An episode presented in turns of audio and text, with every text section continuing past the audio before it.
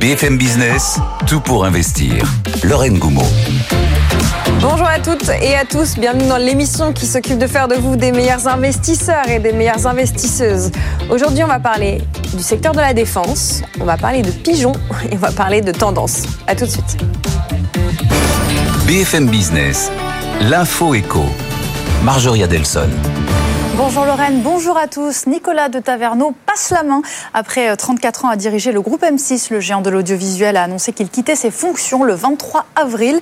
Son départ est une surprise car il devait rester encore au moins un an et demi. Il sera remplacé par David Laramandi qui était jusque-là chargé des activités commerciales. Les députés s'attaquent à la fast fashion. Deux projets de loi sont à l'étude pour freiner l'essor des marques comme Chine ou Temu et favoriser le Made in France. Pour le député euh, LR Antoine Vermorel, il est nécessaire d'instaurer un système de bonus-malus. Écoutez. Aujourd'hui, quand vous achetez un vêtement, vous avez une éco-contribution. Que, votre vêtement soit chinois ou français, qui respecte nos normes ou qui ne les respecte pas, vous payez la même euh, éco-contribution. Et moi, ce que je propose, c'est qu'on module cette éco-contribution en fonction de si votre vêtement est made in China ou made in France. Aujourd'hui, on a des industriels qui reproduisent en France et en Europe, notamment pour des critères environnementaux, qui me disent on est concurrencé par des plateformes en ligne qui créent plus de 7000 nouveaux produits par jour. Hmm. Comment votre commerce de proximité va pouvoir mettre en place 7000 nouveaux produits par jour? Et surtout, sur ces produits-là, on ne respecte pas les normes sanitaires qu'on nous impose. Au chapitre des entreprises, année record pour Capgemini. En 2023, le bénéfice net du géant de l'informatique progresse de 7%. Le groupe se montre optimiste pour 2024. Il prévoit toutefois un ralentissement de la croissance de son chiffre d'affaires entre 0 et 3% d'augmentation contre 4,4% l'année dernière, en cause un environnement peu porteur au premier semestre. Boeing s'attend à un premier trimestre compliqué en cause des volumes plus faibles que prévu et le maintien bien sûr au sol de ses 737 MAX après l'incident du 5 janvier. Euh, le constructeur euh, en janvier, le constructeur n'a pu produire que 27 avions contre 38 prévus. Il espère un retour à la normale au second semestre. Baisse de profit pour Heineken. En 2023, euh, le bénéfice net annuel du brasseur néerlandais s'établit à 2,3 milliards d'euros. C'était 2,7 un an plus tôt, en cause le recul de ses ventes dans un contexte d'inflation. Et puis si vous devez prendre le train ce week-end, il faudra sans doute s'armer de patience. La SNCF a appelé à la grève. Euh, jusqu'à 70% d'annulations sont à prévoir. Seul un TGV sur deux devrait circuler ce week-end en pleine vacances. La grève commence dès ce vendredi. Euh, les syndicats réclament une hausse de salaire et une meilleure prise en compte de leur fin de carrière. Bye.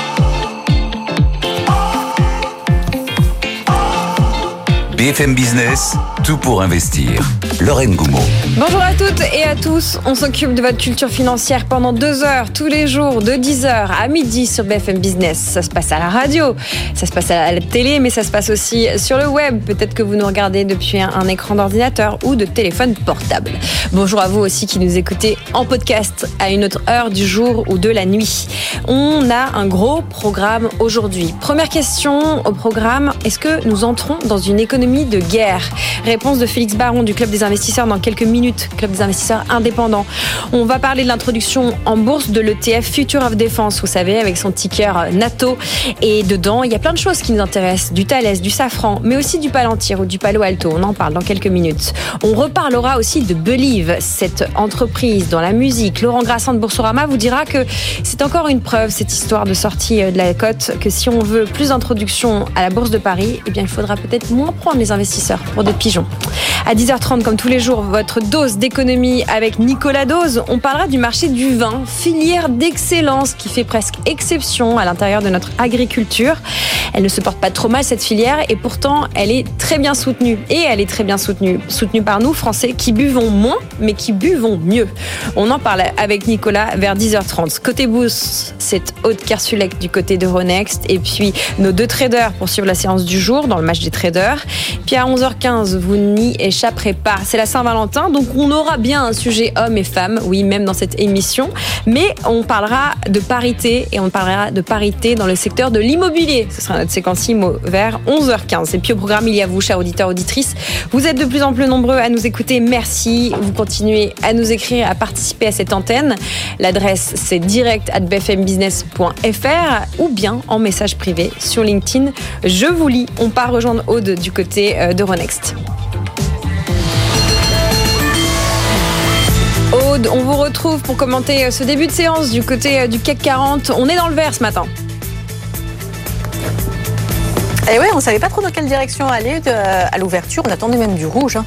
Et puis finalement, c'est du vert qui se dessine plus 0,2% à 7644 points. Alors pourtant des forces contraires hein, qui agissent euh, sur le marché parisien. D'abord, il y a cette inflation américaine qui a été publiée hier, euh, qui est tombée au-dessus des attentes et qui a donc déçu les marchés. Ça nous a entraîné euh, du côté rouge hier, Wall Street aussi, et même ça continue d'être négatif hein, ce matin du côté de l'Asie. Et puis il y a ces résultats d'entreprise et la publication du jour, c'est Capgemini. On va y revenir, mais donc pour revenir sur cette inflation qui ne ralentit pas autant que le consensus l'attendait, on n'est pas passé sous les 3% hein, pour l'inflation américaine au mois euh, de janvier parce que ça accélère encore, enfin ça, ça ne baisse pas autant euh, que euh, les investisseurs aimeraient, notamment les composantes services et loyers de l'inflation.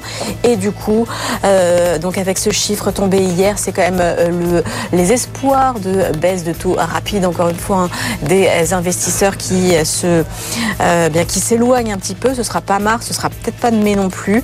les investisseurs qui reviennent à la raison. Alors il y a peut-être aussi euh, dans la baisse qu'on a connue euh, après euh, cette inflation une prise de bénéfices parce qu'on était bien monté les jours précédents et que ça a été une bonne raison aussi de prendre un peu, de reprendre un peu son souffle. Côté inflation aussi pour y revenir, on a eu le chiffre ce matin de l'inflation au Royaume-Uni et là aussi bah, ça stagne un peu. On a du mal à vraiment à, bien, bien redescendre. C'est encore 4% hein, sur un an au mois de janvier pour l'inflation au Royaume-Uni. À l'intérieur euh, des indices, c'est bien euh, celle qui prend la tête euh, de l'indice parisien, c'est Capgemini. C'était le résultat hein, ce matin du CAC 40. La publication qui n'était pas forcément d'ailleurs très très bonne, en tout cas dans ses prévisions, parce que Capgemini anticipe quand même un ralentissement de la croissance de ses ventes. Son taux de marge, lui, devrait rester stable, voire augmenter légèrement. Voilà, il est là hein, l'objectif ambitieux que se donne Capgemini, ne pas euh, baisser sa marge. C'est une communication finalement assez réussie parce que c'est pas toujours facile de dire au marché euh, que le trimestre qui vient va être difficile. Là, l'action Capgemini s'envole quand même de 4,3% à 214,90 euros euh, devant le secteur industriel, hein, parce qu'on retrouve Thales, Safran ou encore Michelin entre plus 1 et plus 3%. Du côté des baisses, on a ArcelorMittal, Alstom ou encore Sanofi, mais des baisses assez limitées, hein, puisqu'elles mm. sont aux alentours de moins 0,7%. Le SBF 120, ça euh, monte pas euh, tellement non plus, puisque Capgemini, ça reste la plus forte hausse devant euh, Fusion Group ou encore Atos, et Clariane, Carmila ou Valeo qui baisse. Il faudra aussi signaler Ipsen avec une autorisation hein, pour les États-Unis pour un traitement contre le cancer du pancréas. On prend 1,6%. Et puis sur les autres indices, on a TUI, le bagagiste bah, qui fait ses bagages justement de la bourse de Londres pour aller s'installer à Francfort. Changement de place boursière. Euh, TUI qui a aussi annoncé bah, pour la période du quatrième trimestre un bénéfice d'exploitation de 6 millions d'euros euh, comparé à une perte nette l'année dernière. Et c'est sur une période traditionnellement, eh bien, le groupe n'arrive pas à faire, euh, n'arrive pas à être rentable. Donc c'est plutôt une bonne nouvelle pour le bagagiste pour le moment. Cela dit, les investisseurs, bah, ils sanctionnent un petit peu cette nouvelle parce que pour le moment, on perd 4% hein, sur euh, TUI, donc à la bourse de Londres, à 5, 5 euh, livres 56. Voilà donc pour cet état des lieux de, des marchés européens. On monte à Paris, donc plus 0,2%. On reprend un petit peu de souffle. 7645 points, Lorraine. Merci beaucoup, Aude Kersulek depuis Euronext. On vous retrouve dans une grosse heure. On va faire maintenant le point sur les actualités qu'il faut que vous maîtrisiez pour mieux gérer vos finances. Tout pour investir, le journal de votre argent. Le journal de votre argent et notre rédacteur en chef ce mercredi matin, c'est Félix Baron. Bonjour Félix. Bonjour Lorraine. Fondateur du Club des investisseurs indépendants question terrible pour démarrer euh, ce journal, celle de savoir si nous entrons ou pas dans une économie de guerre. Euh, je pense qu'on y est déjà, et je pense que le chancelier allemand Olaf Scholz s'en rend compte, euh, mais deux ans après. Dans une déclaration et dans un élan de solidarité des pays européens qu'il veut emmener pour défendre l'Ukraine, il a déclaré la puissance seule de l'Allemagne ne va pas suffire à livrer l'Ukraine en missiles. Ben, sans blague, en fait, l'armée de l'Allemagne, elle est même pas dans le top 10 des armées mondiales selon l'Institut Global euh, Firepower, elle est derrière la Corée du Sud ou le Pakistan, par exemple. Euh, ce qui se passe, c'est que euh, Olaf Scholz, il a découvert ce que c'était qu'une économie de guerre il y a deux ans avec euh, l'invasion de l'Ukraine, qui est un pays pas si loin de l'Allemagne. Mm, mm. Euh, une économie de guerre, qu'est-ce que c'est? C'est des circonstances exceptionnelles qui justifient des règles exceptionnelles. Être arrangeant sur des règles budgétaires, déficitaires, qui permettent de soutenir certaines industries. Parmi lesquelles Rheinmetall AG, euh, un fleuron de l'industrie allemande, qui était surtout euh, bon, un métallurgiste et qui se transforme, qu'il a toujours été, mais qui se transforme de plus en plus en marchand de canons depuis deux ans. Euh, et ça profite à l'industrie allemande, ça profite à l'Allemagne, ça profite au DAX, parce que l'entreprise a multiplié sa capitalisation par 4 en deux ans. Euh, et c'est vraiment une performance exceptionnelle si on compare par rapport euh, à nos marchands de canons européens. Je dis entre guillemets marchands de canons, euh, avec des fleurons français, Thales, Dassault, Safran, en Italie, Leonardo. Euh, le seul, euh, la seule différence, c'est que ces industries, ces, ces sociétés-là, elles étaient sur un marché qui était mûr, puisque elles étaient euh, des armuriers depuis des dizaines d'années. Là où euh, Rheinmetall s'adapte et Olaf Scholz découvre que, euh, en fait, bah, s'il veut continuer à défendre et approvisionner l'Ukraine, il a 40 milliards de stocks à refaire. D'où euh, le besoin de solidarité européen et d'emmener euh, tous les pays à investir et à produire. Donc, il a dit euh, des missiles 255, euh, des chars, des hélicoptères, des obus, évidemment, que des choses que Rheinmetall sait faire. Euh, mais là, forcément, je pense que les concurrents bah, euh, voient la préférence nationale de, de Scholz, qui a envie de tirer son industrie. C'est quand même une des seules grosses économies européennes qui est officiellement en récession. Euh, et puis, euh, et, qui, donc, euh, Olaf Scholz qui a envie de- d'en- d'entraîner son économie. Mais on a nos entreprises en Europe. Donc, la question, c'est est-ce que euh, on peut investir dans le secteur de la défense. Hein, c'est pas cynique d'investir dans des, dans des efforts de, de, de défense et dans des investissements souvent technologiques et d'infrastructures. La réponse est oui, mais dans quelle société? Est-ce que c'est Thales? Est-ce que c'est Dassault? Euh, Est-ce que c'est Safran Etc. La réponse, elle peut se trouver dans un ETF qui a vu le jour, qui a été introduit à partir du mois de juillet 2023, qui s'appelle le, donc le Future of Defense, avec le, le ticker NATO. Euh, ça ne s'invente pas, c'est bien trouvé.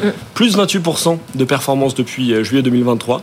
À mon avis personnel, euh, ça n'est que le début. Qu'est-ce qu'on retrouve dans la composition de cet ETF Eh bien, euh, les usual suspects que je viens de nommer. Rheinmetall, Mais aussi- entre autres, Voilà. Safran. Bah, Cocorico, parce que les, les- les- on a à peu près 15% en capitalisation avec des sociétés européennes. Évidemment, géographiquement, on a beaucoup euh, d'États-Unis. On a quelques sociétés de pointe israéliennes qui sont très fortes euh, et qui le démontrent. Euh, mais aussi euh, en cybersécurité et en cyberguerre.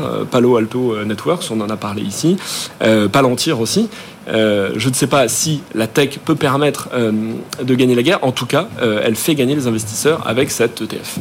Un deuxième titre dans ce journal, cher Félix, c'est celui d'un fantôme. Est-ce que 2024 est ou serait un fantôme de la crise de 2008 Bah, si vous êtes un investisseur superstitieux, là je vous le dis tout de suite, il faut tout vendre tout de suite. Euh, Lorraine, vous qui êtes une, une germanophone accomplie, vous avez Absolument. déjà entendu parler de, de la Deutsche Pfandbriefbank et d'Areal Bank, euh, ou pas.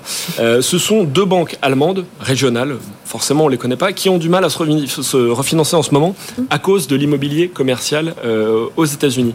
Et j'ai envie de dire, c'est comme euh, IKB et Zaxxon qui ont déclenché un peu les premières faillites de banques en Europe en 2007, là aussi à cause de la remontée des taux euh, immobiliers. Alors vous allez me dire, c'était le résidentiel euh, à cette époque-là avec les subprimes, là c'est l'immobilier commercial. Oui, mais c'est de l'immobilier qui croule sous les dettes, euh, notamment euh, aux États-Unis, à cause, si on parle d'immobilier commercial, de l'e-commerce et du télétravail, parce qu'il y a une moindre fréquentation de ces locaux. Euh, mais dans tous les cas, la pierre est en cause. Et si la pierre est en cause, c'est un petit peu euh, inquiétant si on voit de l'autre côté du globe euh, la faillite bah, on en parlait de Zhongji, un, un, financier important, et d'Evergrande pardon, euh, en Chine il, y a quelques, il y a quelques semaines. Mais le parallèle avec 2007-2008 s'arrête pas là. Euh, en ce moment, le S&P, euh, le Nasdaq vont de record en record, exactement comme, euh, si vous vous rappelez, en octobre 2007, les marchés devenaient fous furieux parce que le, le S&P battait record sur record en, en- en octobre. Ça s'arrête pas là. La consommation qui résiste aux États-Unis, en 2007, on se demandait comment c'était encore possible de consommer plus. On se pose un petit peu la même question en ce début d'année 2024. Ça étonne tout le monde. On va pas parler du parallèle sur les banques qui se sont récemment effondrées comme euh, SVB, bon effondrées, repêchées comme Crédit Suisse. Il y a trop d'exemples. Le dernier parallèle, c'est qu'on est dans une année d'élection présidentielle aux États-Unis, exactement comme en 2008. Donc, pour les superstitieux, on va donner quelques motifs de satisfaction. Heureusement, euh, théoriquement et en pratique, le système bancaire est un petit peu plus régulé. Cas un peu plus surveillé, mieux capitalisé. Il faut, faut bien que les accords de Bâle 3 aient servi à quelque chose. Mm. Aujourd'hui, ce qui est difficile à surveiller en revanche, et là d'où peut venir le risque, ce sont les intermédiaires, les intermédiaires financiers, les plateformes. On l'a vu avec FTX et, et, les cryptos. Ça, c'est plus difficile à, à surveiller, à réglementer, et c'est là d'où peut venir le phénomène de contagion et le risque systémique. On va partir voir nos traders. Félix, vous restez avec nous. On a plein d'autres sujets dans notre panier ce matin. On va se dire que c'est pas toujours une bonne idée de parier contre l'Amérique, n'est-ce pas, Cathy Wood? Et puis on parlera de Nvidia plus fort que tout et de Believe. Qu'est-ce que ça dit de notre rapport à la cote mid et small, ce qui se passe avec Believe? On en parle avec vous, Félix, et puis avec Laurent Grassin de Boursorama, qui nous rejoint juste après le match des traders. Tout pour investir. Le match des traders. Nous sommes bien entourés ce matin avec d'une part Antoine Fraisse-Soulier. Bonjour Antoine. De l'équipe d'Itoro. Et puis Valentin Nico de l'équipe Bourse Direct. Bonjour Valentin. Valentin, on va démarrer avec vous. La séance côté États-Unis a fini dans le rouge hier. Euh, pas mal de prises de bénéfices après les chiffres de l'inflation euh, qui a été supérieure aux attentes. Qu'est-ce que vous allez faire de beau aujourd'hui? Que pouvez-vous partager avec nous, investisseurs particuliers, de votre journée? Alors en effet, hein, c'est même plutôt sain qu'on ait euh, qu'on ait réussi à prendre quelques bénéfices côté américain, parce qu'on était quand même sur euh, des euh, des avancées assez spectaculaires, comme 11% sur le le Nasdaq euh, sur le début d'année. Donc rien de, on va dire rien de problématique. une inflation qui sort légèrement au-dessus des attentes et des opérateurs qui prennent quelques bénéfices. Donc on passe de 11% de performance euh, sur le Nasdaq à 8,5 euh, dorénavant. Euh, on est autour de, de 3,5 sur le Nasdaq, euh, pardon sur le, le, Dow Jones. Donc euh, donc pas de remise en cause de, de la tendance et de, de la force des acheteurs dans ce marché. Euh, pour ce qui est du CAC 40 et de, pour nos auditeurs, on est à 7650 points sur le futur. Euh, nous, on a des niveaux de résistance à 7656 et 7705 points euh, pour la séance. Euh, des supports à 7564 pour le premier. Euh, si jamais si jamais on a quelques on a une correction sur la séance, difficile d'entrer sur ces niveaux mm. étant donné qu'on est quand même au plus au plus haut quasiment historique sur tous les indices. Donc bien évidemment suivre suivre ça avec avec intérêt sur la fin de semaine. On a beaucoup de publications euh, Capgemini, Capgemini, Essilor, Airbus, FDJ. Euh, on a l'automobile aussi euh, en Renault, Stellantis, Safran. Donc il va y avoir très certainement quelques quelques grosses variations sur la côte et regardez ça attentivement. à suivre également la production industrielle aux États-Unis. On aura quelques stats à 11 heures en, en Europe, mais rien de majeur d'un point de vue macro.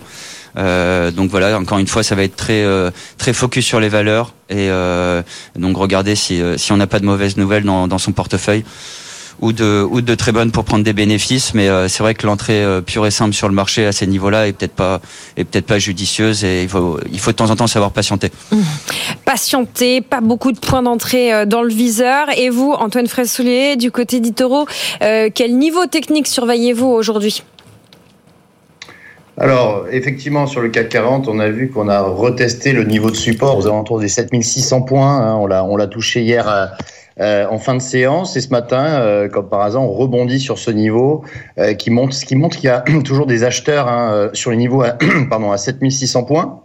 Alors après, ben, le, niveau suivant, c'est 7700, hein, ça a été le, plus haut historique. Mais il y a toujours effectivement un, un, vent et un courant optimiste sur les indices. Donc je privilégie le, sens acheteur, bien évidemment. Euh, si on se regarde un petit peu ce qui se passe aux États-Unis, hein, puisque c'est bien évidemment outre-Atlantique euh, qui, euh, qui donne la tendance, on restait sur 13 semaines sur 14 de hausse. Donc il est bien normal qu'on ait de la respiration, qu'on ait des prises de bénéfices. C'est ce qui s'est passé hier. Quand on regarde rapidement les chiffres d'inflation, finalement, ils n'ont pas si mauvais, hein, puisque l'inflation euh, a baissé d'un mois sur l'autre, hein, euh, et elle est stable encore inflation. Donc en fait, c'était juste un prétexte hier pour prendre une partie de, ces gains, puisque euh, on était vraiment topiche sur les indices américains. Mais pour l'instant, la tendance et le, le, courant acheteur n'est pas du tout remis en question. Euh, personnellement, je pense qu'on peut retrouver même les, plus hauts euh, encore, euh, faire des nouveaux plus hauts sur les, indices américains. ça constitue même un, un bon point d'entrée. sur le CAC 40, on devrait suivre la tendance aux États-Unis et le niveau des 7700 points. Effectivement, si on, si on dépasse ce niveau, on pourrait aller retrouver euh, eh bien 7750, c'est l'objectif. À noter que euh, Capgemini euh, ce matin a publié donc à progresse de 4,5%. Euh, on voit que les publications en Europe et en France sont, quand même bien accueillies dans l'ensemble, et ça, ça porte les indices pour au moins les prochaines semaines. Merci beaucoup, messieurs. Un tout petit mot du VIX. Vous avez peut-être vu hier qui a touché son plus haut niveau depuis le mois de novembre dernier. En un mot, Valentin, euh, qu'est-ce que ça vous inspire ou qu'est-ce qu'il faut lire, euh, qu'est-ce qu'il faut retenir de ce chiffre pour les investisseurs particuliers? Euh, je pense qu'il n'y a rien de particulier à noter. C'est forcément lié à la news d'hier de la prise d'inflation qui a amené beaucoup d'échanges sur les, les options du S&P. Euh, ce qui est à vrai dire la mesure du VIX. Bon, bien entendu, on a eu un beau pic de vol mm. euh, suite à la news. Maintenant, rien. Il faudrait qu'elle se maintienne, si vous voulez, sur les niveaux d'hier dans le temps, pour qu'on commence à se poser des questions. Et sur ça, j'y. Enfin, en tout cas, on. Rien à dire. On est, on n'est pas du tout certain de ça. Au contraire, il y aura certainement, voilà, il y aura certainement un retour à la normale euh, de ce côté-là. Et c'était une réaction vraiment épidermique euh, à la news. Merci beaucoup à tous les deux. Merci Valentin Nico de l'équipe de Bourse Direct et euh, Antoine Fraissoulier d'Itoro. On va continuer à parler dans cette émission des informations qu'il faut que vous maîtrisiez pour mieux gérer votre argent, votre patrimoine. Tout pour investir. Tout pour votre argent.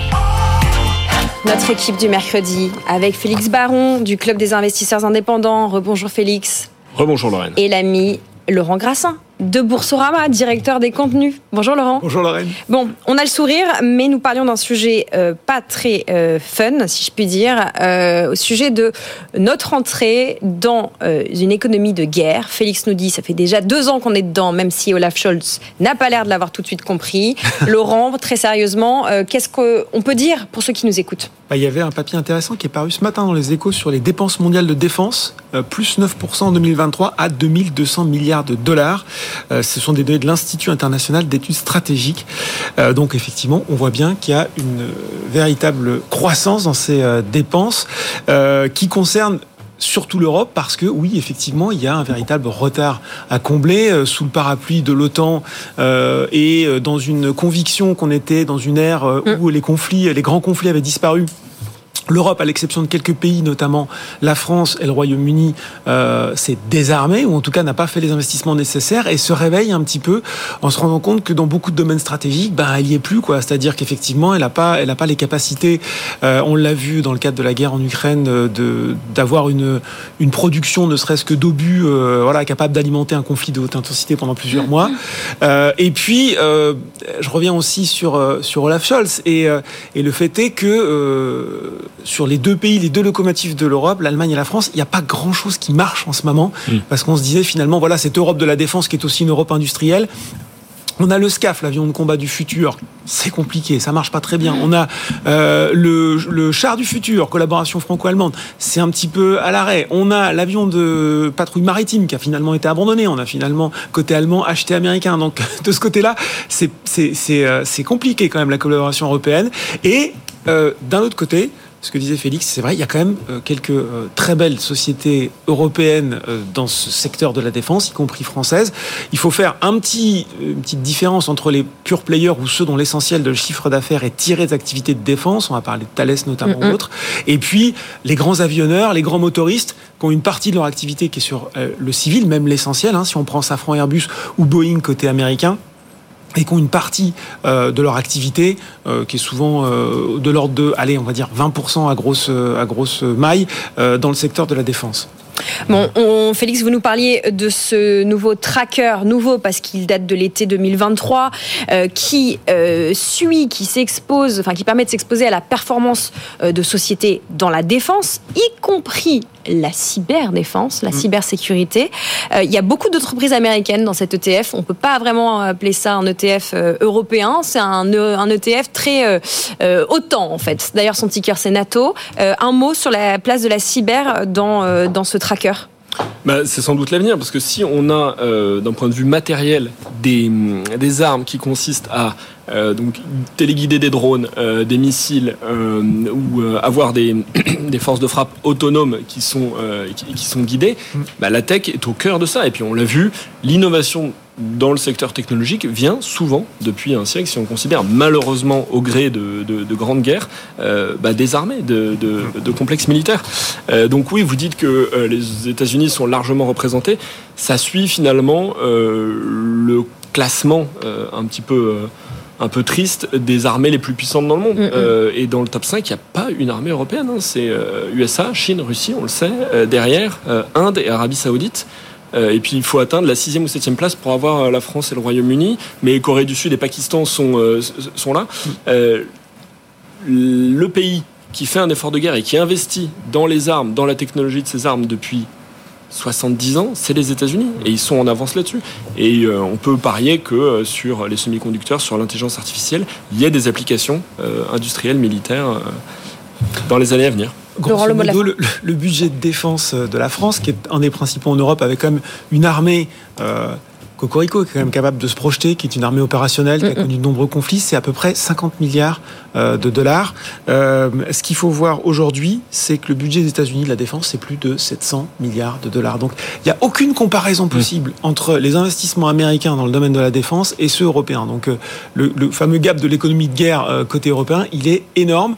Euh, là aussi, il y a une question de souveraineté. On a redécouvert qu'on savait plus fabriquer certaines choses. Donc, il faudra aussi, au-delà même de l'investissement, se poser de bonnes questions. Euh, et puis, pour le volet cyber, effectivement, enfin, euh, j'imagine, vous en avez parlé euh, sur, sur ce plateau, mais Palantir, quand il s'envole sur cette séance où il publie ses résultats, où il explique, euh, en gros, il n'arrive pas à satisfaire la demande. Il explique aussi bah, que son logiciel, ou en tout cas l'intelligence artificielle qu'il veut apporter, sera dans le domaine du champ de bataille, sera dans le domaine militaire. Et que, euh, voilà, effectivement, on a vu à l'occasion de la guerre en Ukraine que ce qu'on pensait connaître d'un conflit moderne, ou, euh, ou, des, ou au contraire des concepts qu'on pensait dépasser, sont revenus au goût du jour. Donc oui, il y aura forcément la, la, la, la guerre qui s'annonce, ou qui ne s'annonce pas, en tout cas qui nous menace, elle sera plus technologique. Et puis elle peut être aussi parfois beaucoup plus rudimentaire. On a vu des, des, des matériels qui, vaut, qui valent des millions de, de dollars se faire, euh, de, se faire euh, Exploser. exploser par des drones euh, disponibles dans le commerce. Voilà ce qu'on pouvait dire sur ce sujet. Il vous fait réagir. Vous êtes plusieurs à nous demander la composition de cet ETF. Alors, je peux vous donner quelques valeurs qu'il y a dedans. Il y a effectivement côté français euh, Safran, Thales, euh, côté américain, on a Palo Alto, on a CrowdStrike Holdings, on a General Dynamics, BAE System, Checkpoint Software, toujours côté US, l'allemand Rheinmetall et encore côté US Cyber, CyberArk Software. Voilà, vous pouvez trouver cette information. Et évidemment. Leonardo. Il y a de la- Et Leonardo, côté Italie. Italie, hein, ouais. Bon, le sujet guerre, nous l'avons traité. Nous allons parler d'un sujet un petit peu plus léger, si vous voulez bien, qui est cher à Félix. Nous allons parler de son idole, Cathy Wood. vous connaissez Cathy Wood? C'est la patronne de Ark. Invest, la principale euh, de Ark Invest, un gros fonds de tech américain. Elle a parié contre l'Amérique et elle s'en mord pas trop les doigts, mais peut-être qu'elle devrait. 14 milliards, moi je m'en mords les doigts. hein. Euh, Cathy Wood, c'est. Elle est- reste droite dans ses bottes malgré ça. Expliquez-nous, racontez-nous. on Bah, il vaut mieux parce que sinon c'est la grosse dépression, hein, je pense. Ouais. euh, c'est Le contexte vraiment- pour ceux qui découvrent. Cathy Wood, c'est la boule de cristal pour euh, investir euh, dans la tech, euh, mais à ceci près qu'il faut faire exactement le contraire de ce qu'elle fait et Ah, avec, effet de levier. Ah, mais elle me fait penser Cathy à un- Wood. Elle me fait un tra- penser à un tracker inverse indiciel. On dit, enfin, c'était le, le- le- credo de Warren Buffett et, Charlie Munger, il faut pas parier contre l'Amérique, qui ont fait leur gloire et leur fortune en pariant sur euh, bah, la consommation, euh, les- le Coca, Heinz, Amex, Mm, mm. etc. Cathy Wood, elle, euh, depuis qu'elle investit dans Tesla avec succès, il faut lui reconnaître, euh, elle s'est mise un peu dans la tête de faire une stratégie à la Elon Musk, c'est-à-dire d'être contre à rien. Euh, mais on peut aller contre le système quand on, a, quand on a les moyens, quand on est Elon Musk. On peut difficilement aller contre le marché, même quand on est euh, Cathy Wood. Donc on peut pas aller contre les gérants de fonds américains. Et elle qui, qui gère quand même le fonds Arc Innovation, euh, donc de la tech principalement aux États-Unis, elle aurait pu, juste en achetant un ETF sur le Nasdaq, avoir une performance exceptionnelle en 2023. Ses décisions, c'est quand même de vendre Nvidia début de l'année 2023, donc elle a loupé un x4 de- dans l'année. Elle a acheté des fonds chinois euh, technologiques, donc euh, le CREN, le CS CSI China, le Chain Large Cap, qui lui ont fait perdre 25%. Oui. Et, euh, et cerise sur le gâteau, à la fin de l'année, Cathy Wood, avant euh, l'introduction des ETF sur le Bitcoin. Elle dit moi, je me délaisse des crypto-monnaies. Elle a vendu ses actions Coinbase, elle a vendu la crypto GBTC, donc Grayscale qui a fait x1,5 de, depuis trois mois. mauvaise année vraiment pour, pour Cathy Wood. Ça peut être, on peut en rigoler, mais depuis 18 mois, euh, même depuis 2020, euh, un indice de surtout ce qu'il ne faut pas faire et ne, et ne pas suivre dans l'industrie de la, tech américaine. Reverse Cathy Wood Index. ouais, oui, c'est pas cher, mais Bien sûr. les échos ont fait un papier pareil. Vous arrêtez de nous parler des échos oui, parce que je l'ai lu ce matin. Non, non, je l'ai vu sur BFM. Et, on salue nos confrères des échos. Ben Ils seront avec nous demain en plus. Non, mais après, on, on, pourrait, on pourrait un peu dépassionner et peut-être décentrer ça de la personnalité de Cathy Wood parce que on peut aussi voir euh, les, les, on pourrait aussi expliquer les choix qu'elle a fait. Elle a aussi essayé d'avoir une stratégie d'investissement qui était un petit peu en dehors justement des GAFA ou des Magnificent Seven. Et ça, on voit que ça devient aujourd'hui quasiment impossible, en fait. Bah, c'est ce qu'on dit souvent sur ce plateau avec Félix. C'est quand même compliqué de, de, se passer de ces valeurs-là si on veut capter de la croissance. Mm. Euh, et puis, euh, c'est aussi euh, peut-être, euh, oui, la, la, la conclusion qu'on, qui revient une nouvelle fois qu'on est finalement à notre niveau d'investisseur individuel plus tranquille en allant sur de la gestion passive qui va répliquer la performance des gros indices que d'aller se triturer, d'essayer de faire du pari contrariant, d'essayer de voir l'opportunité qui arrive, mais en fait, elle n'arrive pas. Euh, bah, au final, voilà, on, sait que si on prend un, ETF Nasdaq 100, euh, ça va bien se passer, sauf mm. si ça se passe mal, mais ça se passera mal pour tout le monde. Alors que le, risque du pari contrariant, c'est qu'il peut vous faire gagner beaucoup, mm. mais il peut aussi complètement vous mettre à revers. 14 euh, milliards de dollars, c'est sûr que là, ça, commence à faire mal quand même. rappelons que Tesla a perdu un quart de sa valeur sur les euh, cinq dernières semaines, mais Cathy Wood, elle est droite dans ses bottes. Elle dit nous avons acheté des actions de Tesla. Il y a tellement de psychologie négative dans le titre en ce moment. Nous pensons que les véhicules électriques vont continuer à gagner du terrain et à s'imposer sur le marché au cours des cinq prochaines années. Et au-delà, les robots taxis vont complètement changer la donne. Vision long terme, on peut le reconnaître ça. ouais, on peut aussi résumer ça en disant pas vendu, pas perdu. Hein. Oui, c'est ça. c'est vrai. Elle a envie d'avoir raison, euh, Katie Wood, je, le comprends. Euh, quand, on, quand on a loupé Nvidia en 2023, je suis pas sûr qu'on dorme très bien, euh, même en étant gérant d'Ark Invest. Excellente transition. Nvidia, plus fort que tout, alors que sa valo actuelle, rappelez-nous messieurs, où on en est. On aime beaucoup les journalistes dire ah, c'est c'est l'équivalent de X terrain de foot. Bon bah pour Nvidia, on peut dire que c'est l'équivalent euh, de la valeur du marché euh, boursier chinois, c'est ça? Ça représente la valorisation du marché, euh, du marché boursier chinois, ça représente la valorisation du secteur énergétique, des, 30 plus grosses capitalisations énergétiques aux États-Unis. C'est, pourquoi c'est important de comparer les capitalisations? Ça ne veut pas dire grand-chose de dire c'est comme le PIB français, parce que c'est pas du tout la même nature. Il y a des flux, il y a des stocks. Mais quand on compare les capitalisations, ça donne un indice sur le volume d'argent que le marché est prêt à investir dans une société. Et c'est ça qui est, intéressant, c'est de se dire, on investit autant dans Nvidia, donc qui représente euh, un relais de croissance énorme sur l'intelligence artificielle et la fabrication de cartes graphiques, euh, que euh, dans toute l'industrie énergétique aux États-Unis ou que dans toutes les sociétés cotées en bourse en Chine. Ça, ça, ça donne quand même un ordre d'idée sur le côté assez irrationnel et et peur de manquer FOMO des marchés sur, euh, bah, sur la méga tendance de l'intelligence artificielle. Euh, j'imagine que si on suit les cycles, c'était un petit peu euh, la même chose dans, le, dans les années 2000-2001, à la différence qu'aujourd'hui, les sociétés sont euh, sur lesquels on valorise autant sont rentables. il y a un chiffre que j'ai retenu, un peu découvert, je ne vous cache pas en préparant cette séquence, c'est que Nvidia contrôle 80% du marché des puces. Je savais que c'était beaucoup, mais 80% du marché des puces, alors pour être précis, des puces IA haut de gamme. C'est plus que...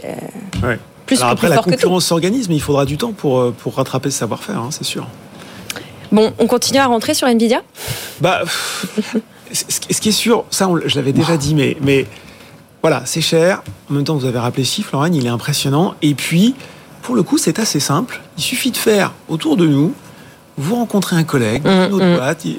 Alors, vous l'IA, alors vous l'IA. Et la question qu'on pose quand on interroge les dirigeants, qu'est-ce que vous allez faire sur l'IA cette année? Donc l'argent, en fait, il va continuer à être investi dans ce domaine. Ça va pas s'arrêter. Et même, euh, voilà, euh, et, et, et peut-être à la différence d'une bulle où finalement on découvre après que bah, on a dépensé beaucoup, que les valorisations ont été soufflées et qu'on n'en a pas retiré grand-chose. La plupart des entreprises arrivent à trouver assez vite des des comment dire des exemples d'utilisation assez pratiques dont elles voient assez vite qu'elles vont leur faire gagner de la productivité. Ouais. C'est là aussi où je vois quelque chose d'un petit peu différent parce qu'on dit ah mais la bulle des télécoms voilà mais mais en fait dans les projets qui sont identifiés aux entreprises, elles ont assez bien vu, bah voilà, sur certaines choses où soit on avait euh, le process était un petit peu long, un petit peu compliqué. On gagne énormément de temps. Ça nous fait gagner de la profitabilité. Donc on voit tout de suite que sur ces exemples identifiés, est-ce que la valorisation d'Nvidia est soufflée? Évidemment, ça c'est énorme. Mais est-ce que la est-ce que les perspectives de croissance restent au beau fixe? Pour le moment, oui. Mm, mm. Euh, et, et en tout cas, y compris sur ce que ça permet aux entreprises de faire, pour le moment, les signaux sont plutôt convergents. Euh, Nvidia qui était sur le point de dépasser Alphabet hier hein, en tant que troisième société euh, la plus précieuse, on va dire, à Wall Street. La dernière fois qu'Nvidia avait dépassé quelqu'un de symbolique, c'était Amazon. Amazon, et c'était en 2002. À l'époque, vous voulez que je vous donne les valos? Elles valaient chacune moins de 6 milliards de dollars. Bah hein, c'est un autre monde. On va finir sur un mot de believe, s'il vous plaît. Vous savez, euh, Laurent, Félix et chers auditeurs, on aime bien couvrir la cote mid et small dans cette émission. On pense à tous les patrons et toutes les patronnes et les équipes qui sont aux manettes ou qui sont au travail dans ces entreprises euh, voilà, qui font le pari de ce côté. Believe euh, jette l'éponge de la bourse. Un peu de contexte, Laurent, et dites-nous ce que ça vous inspire. I believe I can fly. I believe I can touch the sky. Vous vous souvenez de cette chanson de R. Kelly Ça nous rajeunit pas, mais vu qu'on parle de musique, je me suis dit que j'allais la caser. Il ne bah fait pas partie du portefeuille de Believe, contrairement à Joule et à Vianney. Exactement. Donc société qui s'introduit qui s'est introduit il n'y a pas si longtemps euh, à la Bourse de Paris et qui nous dit, donc c'était juin 2021 pour être précis, à 19,50 euros. C'était mmh. déjà à l'époque en bas de fourchette, puisqu'on est très, je crois, entre 19,50 euros et 22,50 euros. Et le premier jour de cotation, il y a eu une chute de 15% du titre. Quand vous êtes investisseur particulier, euh, bah ça c'est déjà un petit peu compliqué ce, ce mm. démarrage de parcours boursier. Euh, la société, euh, elle a un positionnement intéressant, effectivement, d'accompagnement des artistes, de prise en compte notamment aussi de la façon dont le modèle de la musique a, a largement évolué vers le digital. Euh, ça se confirme dans son plan de marche puisque le dirigeant nous disait qu'elle était en avance sur son plan de marche et on voit bien aussi que la croissance de ses revenus est au rendez-vous, peut-être un petit peu moins euh, sur la rentabilité puisque des acteurs plus traditionnels comme Universal Music Group ont une rentabilité plus forte. Euh, mais ça pose effectivement la question, puisque là, aujourd'hui, il y a cette euh, ce rachat euh, du fondateur avec avec deux fonds de capital investissement consortium qui va racheter et qui va qui a proposé euh, donc 15 euh, euros par action, mm. qu'est-ce qu'on fait quand on est investisseur individuel, euh, que euh, la société s'introduit, qu'on est plutôt confiant dans ses perspectives, qu'on nous explique que tout ça est intéressant et qu'à un horizon de 5 ans on peut se projeter, et puis que après ben, on nous dit bah non, ça, ça, ça, se retire de la cote, ce sera 15 euros, et qu'on a perdu, ben voilà, faites le calcul rapide, plus de 20% de, de, de, son investissement. Et vous savez que je suis un lecteur passionné de Pascal Kiri, qui faisait un, donc l'auteur de la lettre Verniman qui faisait un truc qui dit bah c'est quand même euh, problématique. Soit effectivement le prix de le prix de retrait, soit les perspectives sont bonnes et le prix de retrait est insuffisant, soit en fait le cours d'introduction était trop haut et c'est ce qui explique aujourd'hui ce prix de retrait de 2 Donc si on veut une cote dynamique, si on veut des introductions, si on veut que les gens s'y retrouvent et qu'ils soient contents d'investir dans les sociétés qui s'introduisent en bourse, ce que nous on souhaite parce qu'on considère que les marchés c'est bien et que euh, et que c'est un, vraiment un bon euh, levier pour les entreprises de se développer, il faut être peut-être, peut-être un petit peu plus raisonnable dans les cours d'introduction. Ces statistiques, je les tire aussi de, de, de la lettre. Fin 2022, je le rappelle, sur les 139 entreprises qui se sont introduites sur la bourse de Paris depuis 2014 et encore existantes, 77 avaient un cours inférieur à leur prix d'introduction. Mm. Bon, ça, je pense qu'il faut que ça change. La question du prix d'introduction. Alors, vous parliez de valorisation tout à l'heure. Vous parliez d'Universal Music. Mm. Euh, euh, Universal qui est valorisé 4,4 euh, pardon 4,4 fois euh, son chiffre d'affaires, là où Believe valorisé 1,15. Bah, c'est peut-être pas aussi euh, la même taille. C'est difficile. Parce qu'on Believe, on les compare à quoi? Pas vraiment les comparer à Spotify ou à Warner ou à Universal. C'est compliqué, aussi. Oui, mais euh, Spotify, qui, euh, enfin, c'est compliqué parce que c'est pas la même taille. Quand vous faites un échantillon, et là, on, peut suivre encore une fois les conseils de notre cher professeur Pascal Kiri. quand vous faites un échantillon comparable au boursier, c'est bien qu'ils aient à la fois la même taille de chiffre d'affaires, le même volume et le même positionnement d'activité. Je pense que ce qui est très compliqué aujourd'hui quand on s'introduit en bourse, hormis le, prix d'entrée, c'est de raconter une histoire extrêmement lisible. Mm. Et parfois, quand on regarde, bah là c'est dans le cas de 77% des cas, euh, on se dit mais qu'est-ce qu'ils sont allés chercher euh, les ennuis à aller s'introduire en bourse? Parce que c'est 18 mois de préparation, c'est du reporting, c'est de l'argent qu'il faut rémunérer. Euh, si on regarde des très belles histoires euh, industrielles ou d'affaires françaises, on a Chanel, on a Auchan, on a Iliad, on a Sonepar, on a des très grands groupes euh, français qui n'ont jamais été tentés par la COP. Alors, euh, Iliad a été coté en bourse, mais euh, son, son, fondateur a fini par, par sortir, de la cote. Quand on écoute, et c'est surtout valable au niveau des, euh, des, des grosses PME, ETI, les, les, dirigeants qui sont introduits en bourse, souvent ils disent mais qu'est-ce que j'ai été me mettre là-dedans ah, C'est une somme de, d'ennui, pour ne pas dire autre chose. Euh, et, et, souvent, quand on a une taille moyenne et que bah, l'argent va surtout vers les gros en bourse, eh ben, on devient une anomalie de valorisation. Euh, on n'est euh, on n'est pas justement pricé. Et euh, il faut faire toujours assez attention à, voilà, à qui tient le livre lors de l'introduction, ouais. qui fixe le prix, euh, pour quel marché et pour quel euh, match entre le marché et le, et le prix. Merci messieurs pour ce tour d'horizon d'actualité. Vous avez peut-être remarqué qu'on a un petit peu poussé les murs pour permettre ce talk et utiliser toute la substance le cerveau, de Félix Baron du Club des investisseurs indépendants et de Laurent Grassin et de Boursorama, bien sûr. Tous les contenus à retrouver dans euh, vos médias respectifs. Euh, Alain nous suit euh, attentivement, on le salue et il nous demande les coordonnées de l'ETF Défense qu'on a cité tout à l'heure. Oui, je vous ai dit ce NATO sujet buzz. ou NATP. Ouais. NATP ou NATO. Voilà, Future of Defense. Euh, c'est celui qui est coté en Irlande. Je peux vous donner un petit on indice. Peut, on peut le retrouver avec Future of Defense. Il est oui, c'est ça. Oui, Future en of Italie, Defense. en Allemagne, en Irlande et à Amsterdam. Voilà, cher Alain. Merci beaucoup, messieurs. On se quitte, euh, pas tout à fait, parce que vous allez rester avec nous, auditeurs, auditrices. Nous allons marquer une petite pub et juste après, c'est Nicolas Dose qui vient vous donner votre dose d'économie. Nous allons parler du marché du vin qui va bien en France. Oui, certains pans de notre agriculture vont bien, notamment parce que nous buvons moins c'est contradictif, mais nous buvons mieux. voilà. On va parler de ça. Et puis, si vous êtes sage, on parlera un petit mot de SNCF. Enfin, Nicolas nous donnera son avis sur ce qui se passe à la SNCF. À tout de suite. Tout pour investir. Dose d'économie. Notre dose d'économie et peut-être une dose d'alcool pour vous à 10h44. Carrément. Bonjour Nicolas. Bonjour. Nous allons parler du vin. Avec modération. Hein, Avec modération, règle, bien, hein, sûr. bien sûr. C'est comme euh, l'investissement comporte des risques. Attention, il ne faut pas trop boire d'alcool. Oui, on peut. Nous allons parler- Chez moi que ce qu'on a mis au départ. fil- la filière du vin. Euh, c'est peut-être une mauvaise nouvelle. La France vend moins à l'étranger Mmh. de vin. C'est ce qu'indique la, la Fédération des exporteurs de vin et spiritueux. Euh, Est-ce qu'on peut parler d'un gadin? Alors non, objectivement, c'est pas un gadin. C'est une très mauvaise année 2023, mais c'est pas un gadin. Pourquoi on en parle aujourd'hui? Parce qu'il y a un marqueur. La filière vin et spiritueux était deuxième exportateur français derrière les avions, et bam, ils viennent de se faire doubler alors, à, à un cheveu par les cosmétiques et les parfums. Donc ils sont troisième, ils passent de deuxième à troisième exportateur, mais ça reste dans le vert. Alors c'est vrai que les chiffres 2023 sont assez impressionnants. En volume, donc les quantités, c'est une baisse de 10%. Et en valeur, c'est une baisse de pratiquement 6%. On arrive quand même, attention, à la fin de l'année 2023 avec un excédent commercial de 16 milliards d'euros en vins et spiritueux. Il n'y aurait pas l'excédent commercial des vins et spiritueux, il n'y aurait globalement pas d'excédent commercial de la filière agricole dans son ensemble.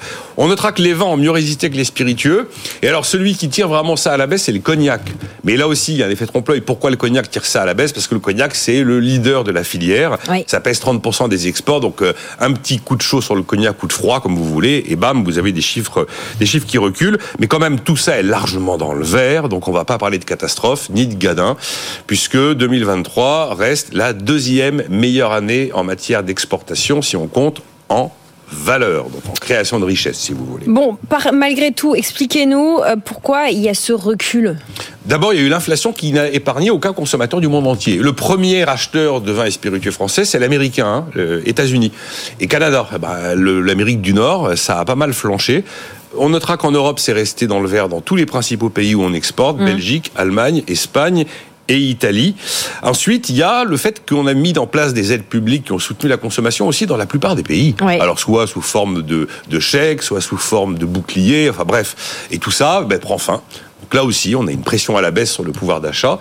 Il y a un troisième élément qui est que le marché chinois devait repartir. Et puis ce retour en grâce de l'économie chinoise pour l'instant il n'est pas encore encore totalement visible. Ce qui fait qu'en 2023 les exportations vers la Chine qui comptent quand même pas mal ont reculé de 6% et puis alors un quatrième élément qui est assez vraiment particulier lié à la période 2021-2022 année Covid, euh, on, tout le monde se demande si on va pas manquer. il y a eu un phénomène de surstockage. il y a des quantités de pays, notamment les pays nord-américains, qui ont surstocké. Bah, quand vous avez surstocké, il y a une année où vous dites bon, j'ai assez de stock, donc cette année je vais moins en acheter.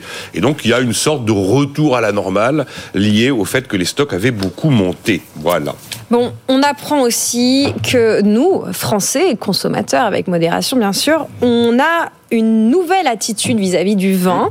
Euh, c'est à l'occasion, d'ailleurs, on leur fait un petit coucou, euh, du salon Wine Paris et Vinexpo, qui se tient jusqu'à aujourd'hui juste à côté des studios de BFM Porte de Versailles, qu'on peut en apprendre plus sur nos attitudes de buveurs. Oui, si on résume l'histoire, c'est vraiment on boit mieux, on boit moins mais on boit mieux. C'est le fameux euh, en faire moins mais en mais, mais le faire mieux. Alors ça, on, vous le met à toutes les sauces. hein, euh, On va faire moins mais mieux. Ça fonctionne avec le marché du vin. Il y a dix ans, vous aviez trois bouteilles sur quatre 75% des ventes dans les magasins, c'était moins de 10 euros la bouteille. Ça s'est complètement inversé. Aujourd'hui, on a 80% des, euh, des bouteilles qui sont vendues qui dépassent 10 euros. Et alors, de toute façon, sur la longue période, il y a une baisse de la consommation. Mais là, il y a une montée en gamme, une montée de la qualité. Alors, le grand perdant, c'est la grande distribution. Là, on va, on voit les rayons d'ailleurs commencer à se clairsemer. Il va y avoir, la plupart des références dans la grande distrib, c'est des références de vins très bon marché, souvent à moins de 10 euros. Ben, comme on les vend plus, on va les voir probablement petit à petit disparaître. Et à l'inverse, les gagnants, ben, vous avez les restaurants qui sont gagnants, vous avez les, les cavistes, même si objectivement, chez les cavistes, euh, enfin, entre un achat en ligne et un caviste, il y a une vraie différence de prix. Mais enfin, en tout cas, les cavistes en profitent. Et aussi les salons, justement, on parlait du salon, les salons en profitent également. Et bien là où c'est intéressant, le cas du vin, c'est que dans toute la crise agricole que l'on a traversée, bon, il y avait 25 000 entrées pour la comprendre, l'expliquer, essayer d'y trouver des solutions euh, en fonction de l'exploitation, du lieu de l'exploitation, de la taille de l'exploitation, de mm. ce qu'on exploite, élevage ou, ou sinon végétal. Bon, euh, mais il y avait un, un élément, c'est que par rapport à la concurrence des pays qui n'ont pas les mêmes normes sanitaires, les mêmes normes environnementales, les mêmes normes sociales que nous, il y avait une doctrine qu'Emmanuel Macron avait mise en avant, qui objectivement n'a pas porté ses fruits, c'était la doctrine de la montée en gamme. Et ben pour le vin, pour le vin, probablement que dans cette filière-là, la montée en gamme a été un, défi relevé et un, et un, défi réussi, puisqu'on voit que maintenant, eh bien, on produit de meilleure qualité, du coup, on vend plus cher, et en plus, on a tendance à privilégier les circuits courts, donc en tout cas, sur le territoire national, même si les exports ont un peu baissé, ben, la filière vin, elle coche pas mal de cases. Voilà, peut-être porté aussi par euh, le no-tourisme. On va euh, chez... Euh, dans les exploitations et on se sent... Oui, alors ça, bon, ça c'est... D'ailleurs, oui, c'est vrai que le, le retour du tourisme après, après Covid quand même probablement aider et participer à ce phénomène qu'on observe. Du tourisme national. Merci beaucoup Nicolas pour cette dose d'économie. Euh, nous allons vous coacher dans quelques minutes, dans quelques secondes. On va essayer de comprendre comment détecter les tendances et des idées de business, mode d'emploi avec notre coach. Tout pour investir, le coach c'est quelque chose que vous aimeriez savoir faire, détecter avant tout le monde des idées de business et des idées d'investissement intéressantes pour être un meilleur investisseur être avant la foule peut-être, sentir le bon plan. Eh ben on va vous aider. C'est notre coach ce matin qui va nous partager sa méthode. Bonjour Arthur de Villemandi. Bonjour. Vous êtes le cofondateur de Capsule. Comment on détecte des tendances? Alors, Gros chantier. Vous allez nous rendre riches ou pas là, à la fin de cette séquence? C'est une question très large, effectivement, c'est le métier. Juste pour resituer un peu, donc Capsule, en fait, c'est euh, c'est une app qui une app mobile qui aide à trouver son, son prochain business. Euh, L'idée aujourd'hui, c'est un, un, média en fait où on va détecter tout un tas de tendances, euh, que ce soit des tendances sociétales, des tendances business, aussi avec des actualités. Et demain, on va proposer à nos à nos utilisateurs en fait d'avoir des, des, des tendances business vraiment très émergentes et du coup des opportunités de business associées. Est-ce que vous pouvez nous donner un exemple en début de séquence là? Une qui retient votre attention en particulier franchement, il y en a plein euh, des marchés émergents. Je pense que un des trucs qui m'a le plus surpris depuis que je fais ce métier et surtout avec une super équipe, euh, c'est tout ce qu'on peut trouver sur Amazon. Amazon, c'est en fait c'est devenu un moteur de recherche principal pour les utilisateurs euh, plus que Google. Aujourd'hui, quand les gens ils recherchent des produits, ils vont sur Amazon plutôt que Google. Euh, et aujourd'hui, on voit tout un tas de tendances euh, émergentes sur Amazon. Je vous donne un exemple, par exemple, très précis qui peut paraître anecdotique, mais en fait, aujourd'hui, le gaming, par exemple, c'est énormément professionnalisé ces dernières années. Mhm. Euh, aujourd'hui, il y a des voilà des, des, des, grosses grosses marques qui sponsorisent des compétitions de, de e-sport, etc., etc. Et aujourd'hui, les joueurs, eux aussi, s'entraînent comme des athlètes. Bah, par exemple, euh, les appareils pour se muscler les doigts et d'avoir une meilleure dextérité pour les gamers sont des choses qui sont de plus en plus utilisées pour leur entraînement. Et du coup, il y a des marques qui ont surfé sur cette tendance. Et en fait, on voit des produits sur Amazon juste de, de pressoir. La machine à muscu pour les mains. Voilà, de pressoir en fait, qui font des chiffres d'affaires absolument colossaux. Euh, et voilà, et là, on parle d'un exemple qui peut paraître anecdotique à, au, au, premier abord, mais qui finalement en fait euh, est très révélateur. Quoi. Bon, pourquoi aller chercher des micro-tendances euh, quand on a déjà un job à temps plein, qu'on a un temps, un espace de cerveau limité pour penser ses investissements Quel est l'intérêt d'aller identifier des micro-tendances comme celles que vous venez de nous, Alors, nous donner En fait, il y en a plusieurs. Je pense qu'il y a quand même une tendance assez large aujourd'hui. C'est qu'il y a, comme vous dites, il y a des, il y a des personnes en fait qui, qui travaillent et je pense que l'entrepreneuriat est quelque chose de euh, auquel beaucoup de gens aspirent. Et pas forcément créer des grosses startups, etc., mais juste vivre de sa passion, de vendre, d'avoir ce qu'on appelle des side business, donc des business à côté, etc. Et nous, en fait, on, on veut aider ces personnes-là qui veulent envie qui, qui aient envie, pardon, de, de créer des startups, mais aussi de lancer des business. On veut juste simplement les aider, en fait, à identifier euh, des business et des tendances qui sont très prometteurs. Euh, parce qu'on dit souvent que l'idée est pas très importante, c'est l'exécution. Évidemment que l'exécution est importante dans un business, c'est sûr. Mais en fait, quand même, quand on identifie un bon marché avec des, des, acteurs qui sont déjà en place et qui font déjà, euh, voilà, qui, qui, gagnent déjà de l'argent, en fait, on a quand même réglé pas mal de problèmes en tant qu'entrepreneur et on se lance sur un marché prometteur. Donc, ça peut être des personnes comme ça qui ont envie de se lancer. Euh, des personnes qui ont déjà un business mais qui ont envie de continuer à innover. En fait, aujourd'hui, les entrepreneurs, c'est des gens qui, qui ont besoin en fait d'être toujours au courant de ce qui se passe, des tendances. Et puis de toute façon, les secteurs, en plus, ils sont pas euh, silotés. Ils sont pas silotés, donc on a besoin en fait de, de, s'abreuver. Et en termes d'investissement, évidemment, euh, bah, en fait, comprendre les tendances émergentes, les business qui sont en train d'exploser.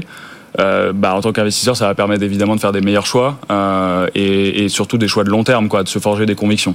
Bon, on va se mettre dans les chaussures des investisseurs euh, que nous sommes et que ceux et celles qui nous écoutent sont. Comment détecter ces tendances méga ou micro qui pourraient nous intéresser en tant qu'investisseur Quel est votre mode d'emploi, Arthur?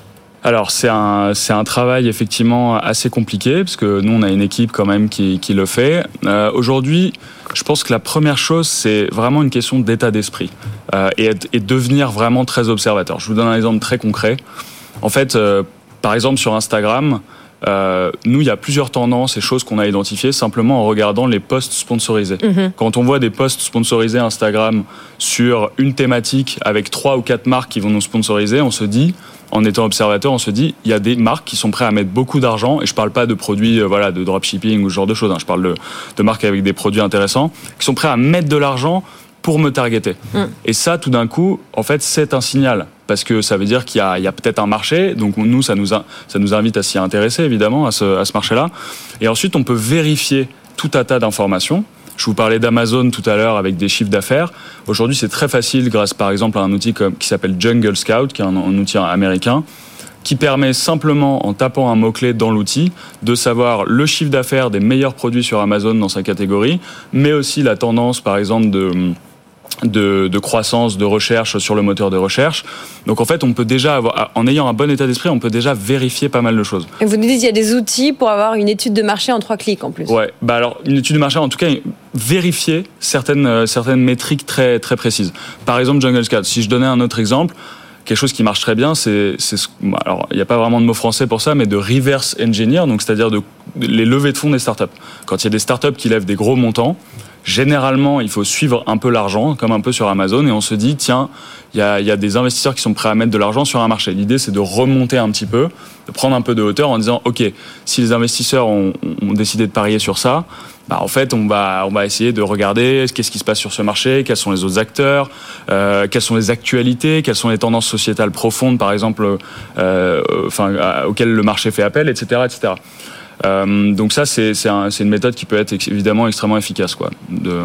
Le reverse engineering, voilà. on remonte à l'origine euh, de la startup qui vient de lever de l'argent pour comprendre le problème qu'il essaye, que cette startup essaye de, de résoudre, d'adresser, et on essaye de comprendre la tendance euh, sous-jacente. Bon, il y a euh, tout ça, ça demande du temps ouais. et une capacité à traiter beaucoup de données, beaucoup d'infos. Euh, on le sait, on est dans un monde euh, inondé d'informations. Mm. Quelle est votre euh, recommandation pour conclure, Arthur, sur comment on trie? Comment on Alors, trie l'info? Non, mais c'est un sujet très compliqué. Je pense que c'est ce qui m'a amené justement à créer Capsule aujourd'hui. Euh, et avant, j'ai créé une newsletter business qui s'appelle Magma aussi en France, qui est une newsletter de tendance et d'opportunités business avec une communauté là cette fois-ci, de gens qui s'entraident. Donc c'est vrai qu'il y a énormément d'informations. Moi, ce que je conseille déjà, c'est d'essayer de euh, Aujourd'hui, les algorithmes, par exemple, des réseaux sociaux sont toujours très décriés en disant que ça nous enferme dans des bulles de filtre, etc.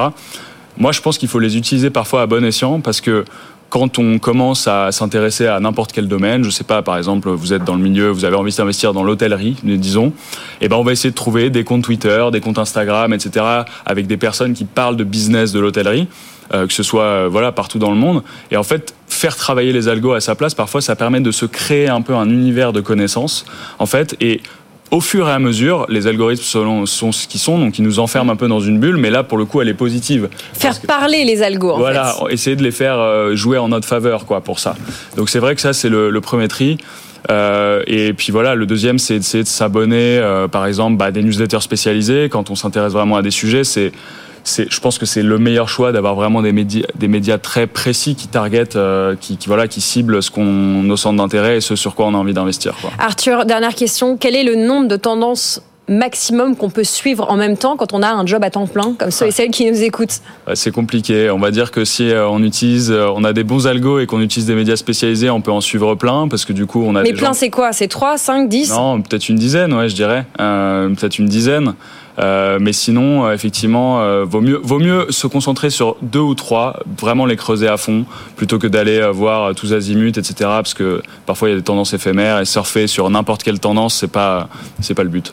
Voilà ce qu'on pouvait dire sur comment détecter les tendances. Peut-être votre prochaine idée de business mm. ou en tout cas votre prochaine idée d'investissement. Merci beaucoup Arthur de Villemandi et l'équipe de Capsule. Pour ceux qui nous écoutent à la radio et pour lesquels nous parlons trop vite, Arthur qui parle très vite a parlé de jungle Jungle Scout. C'est ça l'outil. Jungle Scout, comme jungle la jungle et scout comme un scout. Exactement. Merci beaucoup Arthur euh, pour cette séquence. Vous restez avec nous, c'est bientôt la deuxième partie de Tout pour investir. On va continuer à parler des sujets qui vous concernent. Et euh, juste après la pub, nous parlerons évidemment immobilier. Mais jour de Saint-Valentin oblige, on va vous servir un sujet homme-femme. On va parler de parité juste après la pub. Et ça vous concerne. À tout de suite. Pour investir sur BFM Business.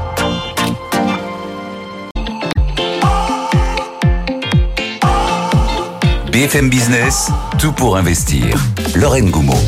Vous êtes au cœur de l'émission qui s'occupe de vos finances personnelles tous les jours de 10h à midi. On est à la radio, on est à la télé, on est sur le web si vous nous suivez depuis un portable ou un deuxième écran d'ordinateur. Et puis on est aussi en podcast. Bonjour à vous tous et toutes qui nous écrivez, qui nous écrivez et surtout qui nous écoutez euh, depuis l'étranger.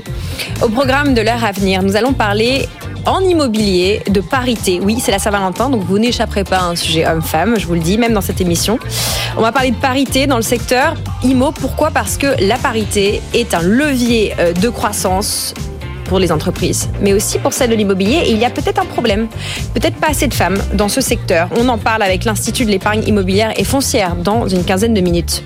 On s'occupe de votre portefeuille d'investissement aujourd'hui. On va s'arrêter sur deux groupes français, GAT pour Gaz Transport et Technigaz, et puis Dassault Systèmes. On fera ça avec l'équipe euh, de Tiepolo. Et puis au programme, il y a vous. Vous êtes nombreux et nombreuses à nous écrire depuis le début de l'émission. Vous continuez. Il y a Mathieu qui me demande si euh, existe un ETF sur le vin. on a parlé vin et on a parlé ETF en première partie de l'émission à date, je pense, cher Mathieu, qu'il n'y a pas encore d'ETF sur le vin mais on va creuser ça plus, plus profondément pour vous.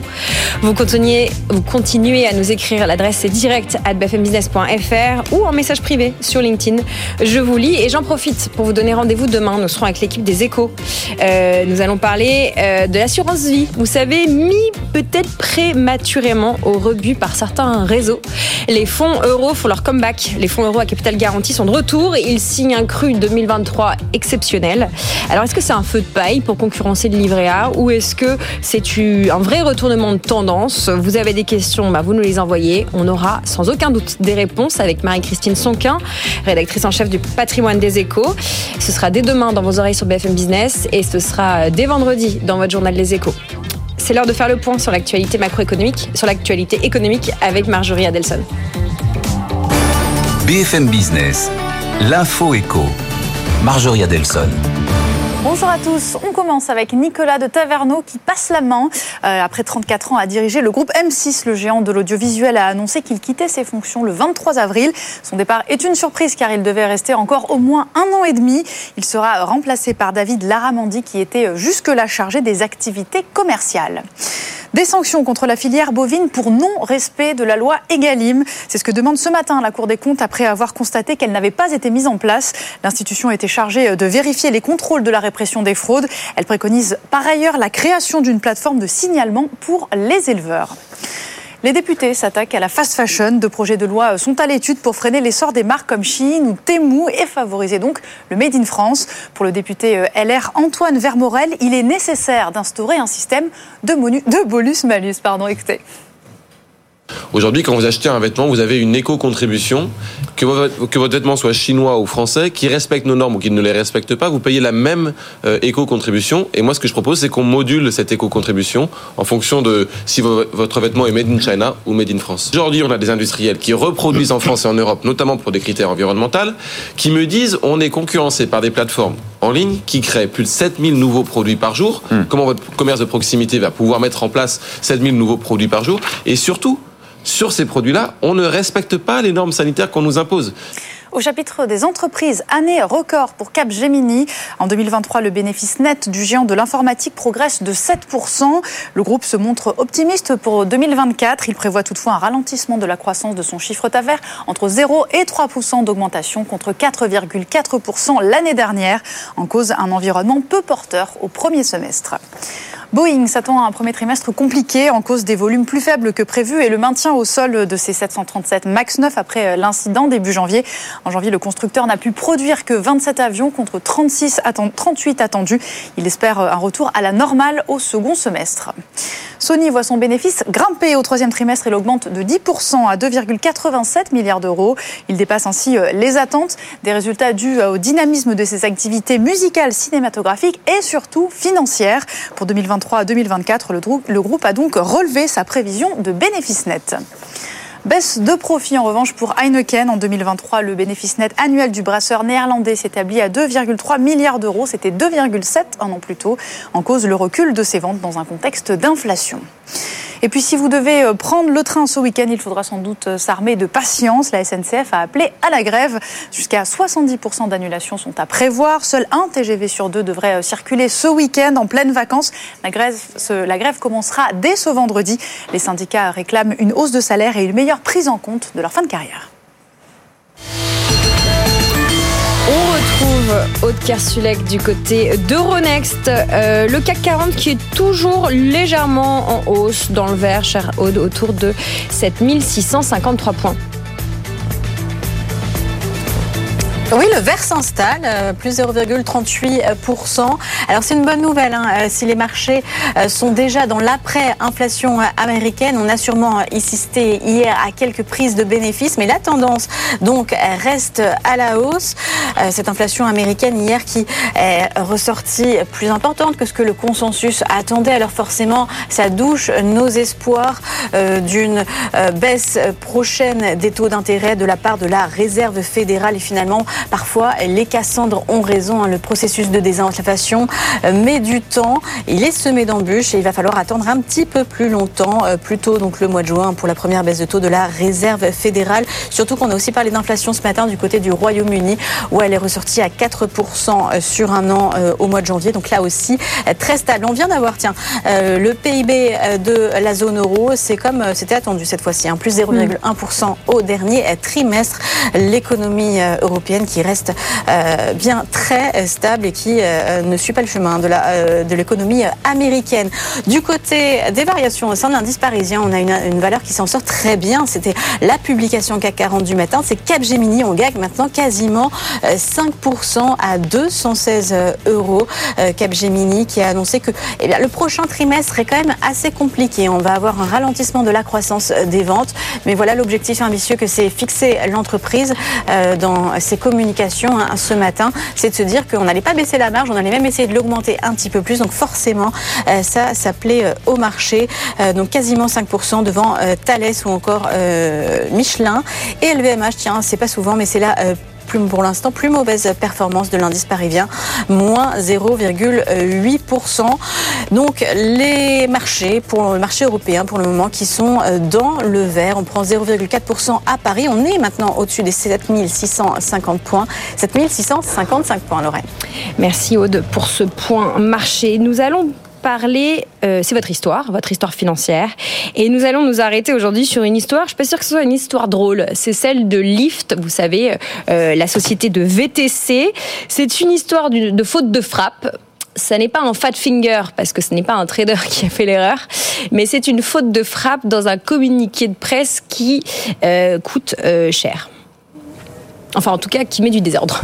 Ouais, c'était hier soir cette publication euh, de euh, résultats. Cette publication, elle se profilait très bien. Elle a plu au marché dans les échanges après bourse. Lyft prenait 67%. C'est quand même pas souvent que ça arrive, hein. une mmh. variation comme ça euh, pour des résultats après bourse. Les investisseurs étaient incroyablement satisfaits de la publication. Les résultats étaient plutôt bons et les prévisions sur l'année, sur, sur cette année, étaient revues à la hausse. Surtout l'indicateur qu'adorent les marchés, c'est de la rentabilité c'est de la marge opérationnelle. Euh, elle était revue à la hausse de 500 points de base. En clair, la marge était, passée, était censée passer de 1,4 à euh, quasiment 5%. Donc voilà ce qui a entraîné le mouvement de hausse euh, sur l'action après bourse. C'était un peu trop beau pour être vrai. Il y avait une coquille en fait et la directrice financière s'en expliquait dans un call avec les analystes quelques minutes plus tard. 500 points de base, c'était en fait 50 points de base. alors on ne sait pas ils se sont emmêlés les pinceaux avec cette unité hein, euh, qui est quand même spécifique au, marché euh, financier. Mm, mm. Euh, un point de base, c'est 0,01. ça pourrait être aussi effectivement une, erreur de frappe qui est passée inaperçue. En tout cas, forcément, quand on a un marché qui bah, va avoir un petit peu dix fois moins que ce à quoi il s'attendait, ça se passe beaucoup moins bien. L'action après bourse, donc, a été passée de plus 60% à plus 17%. une erreur comme ça, ça n'arrive quand même pas souvent sur les marchés, heureusement, mais en tout cas, il y a quand même qui ont dû passer une mauvaise soirée hein, après ce communiqué. Voilà, une erreur grossière dans les perspectives. Bon, il faut quand même le reconnaître, hein, corrigée euh, par la société dans la foulée. Voilà votre histoire financière, Aude, à retrouver en podcast, en replay sur notre plateforme euh, BFM Business d'ici quelques minutes. Et puis, on vous retrouve un peu plus tard du côté d'Euronext. On va s'occuper de parler d'immobilier, puisque c'est l'heure à BFM Business dans tout pour investir de parler d'immobilier. Tout pour investir. La place de l'IMO.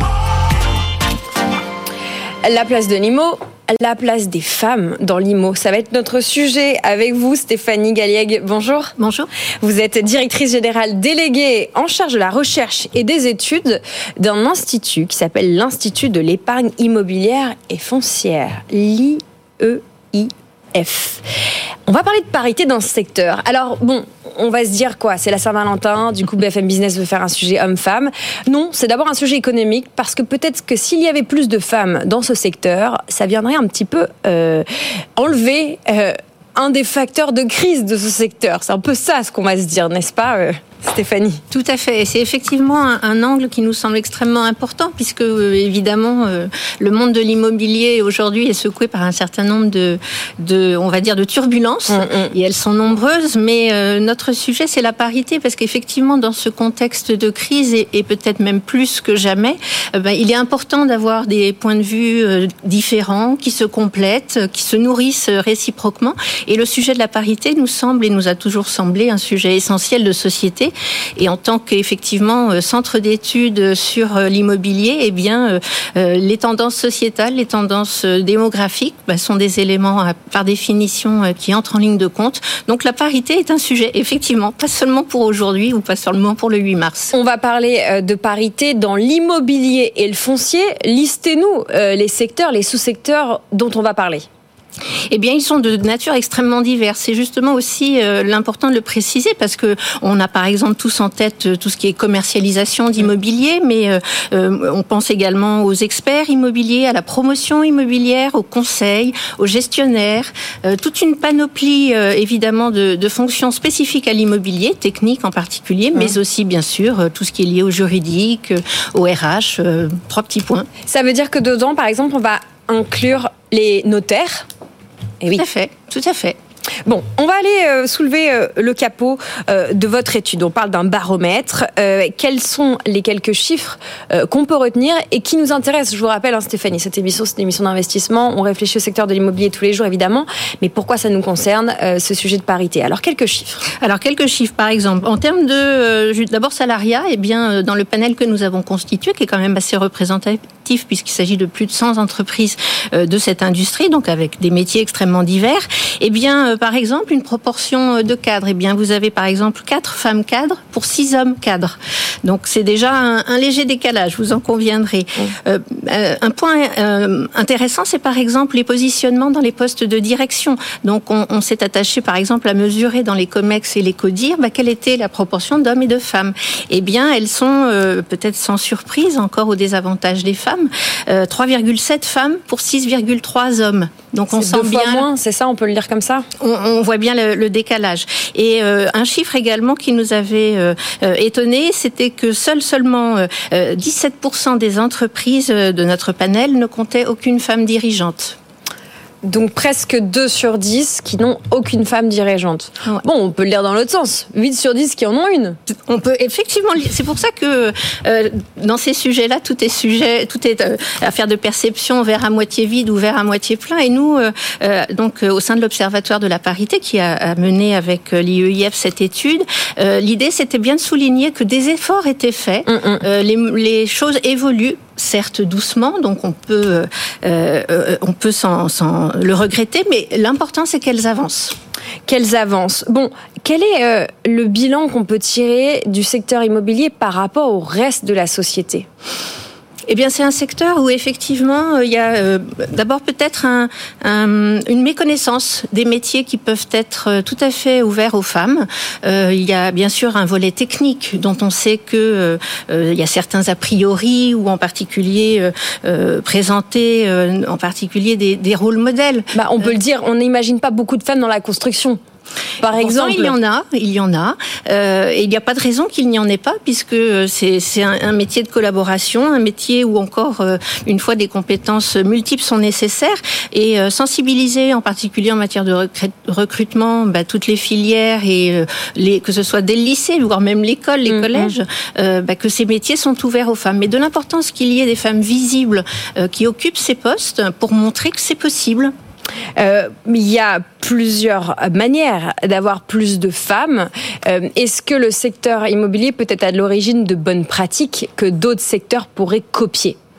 Bien sûr, et euh, elles sont euh, elles sont nombreuses ces possibilités. Ce qu'on a remarqué, c'est que euh, d'abord il fallait une conviction forte, celle des dirigeants, en place, parce qu'effectivement rien ne se fait si il y a évidemment un moteur mmh. dans, dans, dans les équipes. Et, et, et j'insisterai aussi sur le fait que les hommes ne doivent pas se sentir exclus de ces de ce mouvement-là, puisque effectivement on parle de parité, mais c'est un sujet qui concerne tout le monde, qui concerne à la fois les, hommes et les femmes. Et c'est vrai qu'il y a un certain nombre de, de, de, points, par exemple l'accompagnement à la parentalité. On sait mm, bien mm. qu'aujourd'hui, euh, euh, les sujets de maternité et de congé euh, paternité sont des sujets qui, pour lesquels il y a des évolutions. Mais l'accompagnement de la parentalité, parce qu'on n'est pas parent que quelques mois au début de, la, de lorsque l'enfant arrive, c'est bien sûr un processus très long. Et on se rend compte aujourd'hui, et eh bien que ce sont souvent les femmes qui optent pour cette option donc de congé parental long terme, euh, ce qu'on a ce qu'on pourrait nommer un compromis de carrière, puisque d'une certaine façon, ça euh, ralentit euh, les progressions que l'on peut voir par ailleurs. Jolie formule, compromis euh, de carrière. Bon, comme beaucoup de sujets importants, je pense notamment au cloud ou à l'adoption de l'intelligence artificielle, la parité, s'il n'y a pas de sponsoring de la part du COMEX dans les grandes boîtes et ou des managers ou des dirigeants dans les plus petites boîtes, ça ne peut pas avancer. Est-ce que on constate que dans les entreprises de plus petite taille. Je pense aux PME qui sont nombreuses, notamment dans le secteur, euh, euh, voilà, euh, j'imagine les bureaux d'études, les écoles, les centres de formation, mais sans doute aussi tous les artisans qu'on peut imaginer que vous rattachez à ce secteur. Est-ce que c'est mieux dans les petites ou dans les grandes boîtes? Une très bonne question. En fait, encore une fois, euh, c'est pas euh, c'est pas nécessairement le critère euh, de la taille parce que c'est encore une fois affaire de conviction. Donc tout dépend effectivement, je dirais, de, de l'importance qui est donnée à ce sujet. Et encore une fois, et vous avez raison, dès le début, vous l'avez souligné, dans un contexte de crise, c'est une opportunité de mettre, de valoriser toutes les compétences quelles qu'elles soient, et en particulier celles des femmes. Il n'y a pas de raison que justement, c'est une une logique où où finalement, on a tout à gagner à, euh, mettre en avant cet élément.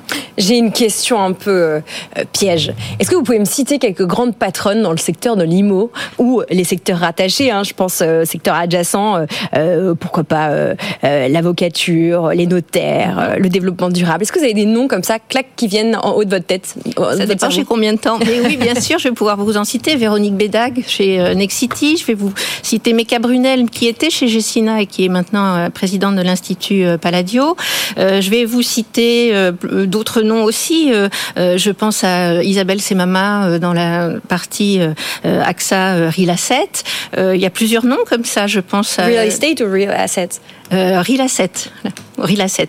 Donc, effectivement, l'immobilier est rattaché, en fait. Hmm. Voilà. Bon, voilà, euh, comme quoi, il y en a. Vous parlez de la parentalité, euh, évidemment, euh, ceux qui nous écoutent se disent, mais quel rapport avec un sujet d'investissement? Bah si, parce que ça donne quand même le là ça, de, de, de, comment ça fonctionne dans ce secteur. Mm. la parité n'est pas si mauvaise si on prend un peu de recul sur votre mm. étude. Très concrètement, plus de femmes, ça permettrait comment au secteur d'aller mieux, de retrouver de l'entrain, de trouver des solutions aux différentes turbulences auxquelles il doit faire face? Bah, la complémentarité homme-femme euh, dans les dans les réflexions, dans la définition des stratégies, c'est clair que euh, euh, les, les, modes de, de pensée ce sont, ne sont pas exactement les mêmes. Et je mmh. dirais tant mieux, puisque justement, encore une fois, c'est complémentaire. Parité et complémentarité. C'est exactement le ça, parce que dans le dans un mode, dans le contexte actuel où tout est à reconstruire, à repenser, redéfinir la chaîne de valeur de l'immobilier, ça va pas se faire sur des anciens modèles. Mmh. Donc un œil neuf, un œil curieux ouvert. Euh, c'est pas l'apanage des femmes, ce n'est pas non plus l'apanage des hommes, mais c'est euh, euh, en l'occurrence cette complémentarité qui, bah, qui va apporter des solutions, qui est en train d'ailleurs de se faire. Listez-nous les familles de métiers où il y a vraiment que des hommes ou beaucoup que des hommes. Bah, aujourd'hui, il y a quand même heureusement pas que, enfin, rares sont quand même les, les, les métiers, enfin rares vous avez raison. Il y a encore des, des domaines, euh, effectivement, en particulier dans la promotion, où évidemment on est sur des, euh, quand on compare par exemple à des activités euh, type mm, mm. justement juridique, RH, il y a effectivement des filières dans lesquelles il y a encore beaucoup, enfin il y a, il y a encore un, un, fort décalage entre le, la proportion de salariat et de salariat masculin. Mais c'est une réalité parce que parce que ce sont des choses qui datent notamment, ben voilà, des parcours éducatifs qui n'étaient encore que jusqu'à maintenant pas complètement ouvert aux femmes. Ça évolue. Euh, je pense pas que ce soit euh, euh, en, soi. Je dirais que c'est plutôt un, c'est dommage qu'il y ait encore des métiers réservés. enfin, cette perception-là, en tout cas, puisque fondamentalement, en termes de compétences, j'ai envie de croire que tout est possible. Bon, pour les wannabe candidates. Euh, qui voudraient, euh, qui sont intéressés par la thématique immobilier, que ce soit euh, par le secteur pur et dur ou par des secteurs adjacents. Est-ce qu'il y a un sujet de salaire? Parce qu'au final, c'est ce qui nous intéresse quand même. Est-ce que les femmes sont moins bien payées dans l'immobilier en général que les hommes? Bah, malheureusement, ça ne concerne pas que l'immobilier. Hein. Le décalage entre euh, les niveaux salariaux, euh, bah, c'est malheureusement une réalité. Alors, dans l'immobilier, il y a des efforts qui sont faits, effectivement, et on a regardé les, les niveaux de progression.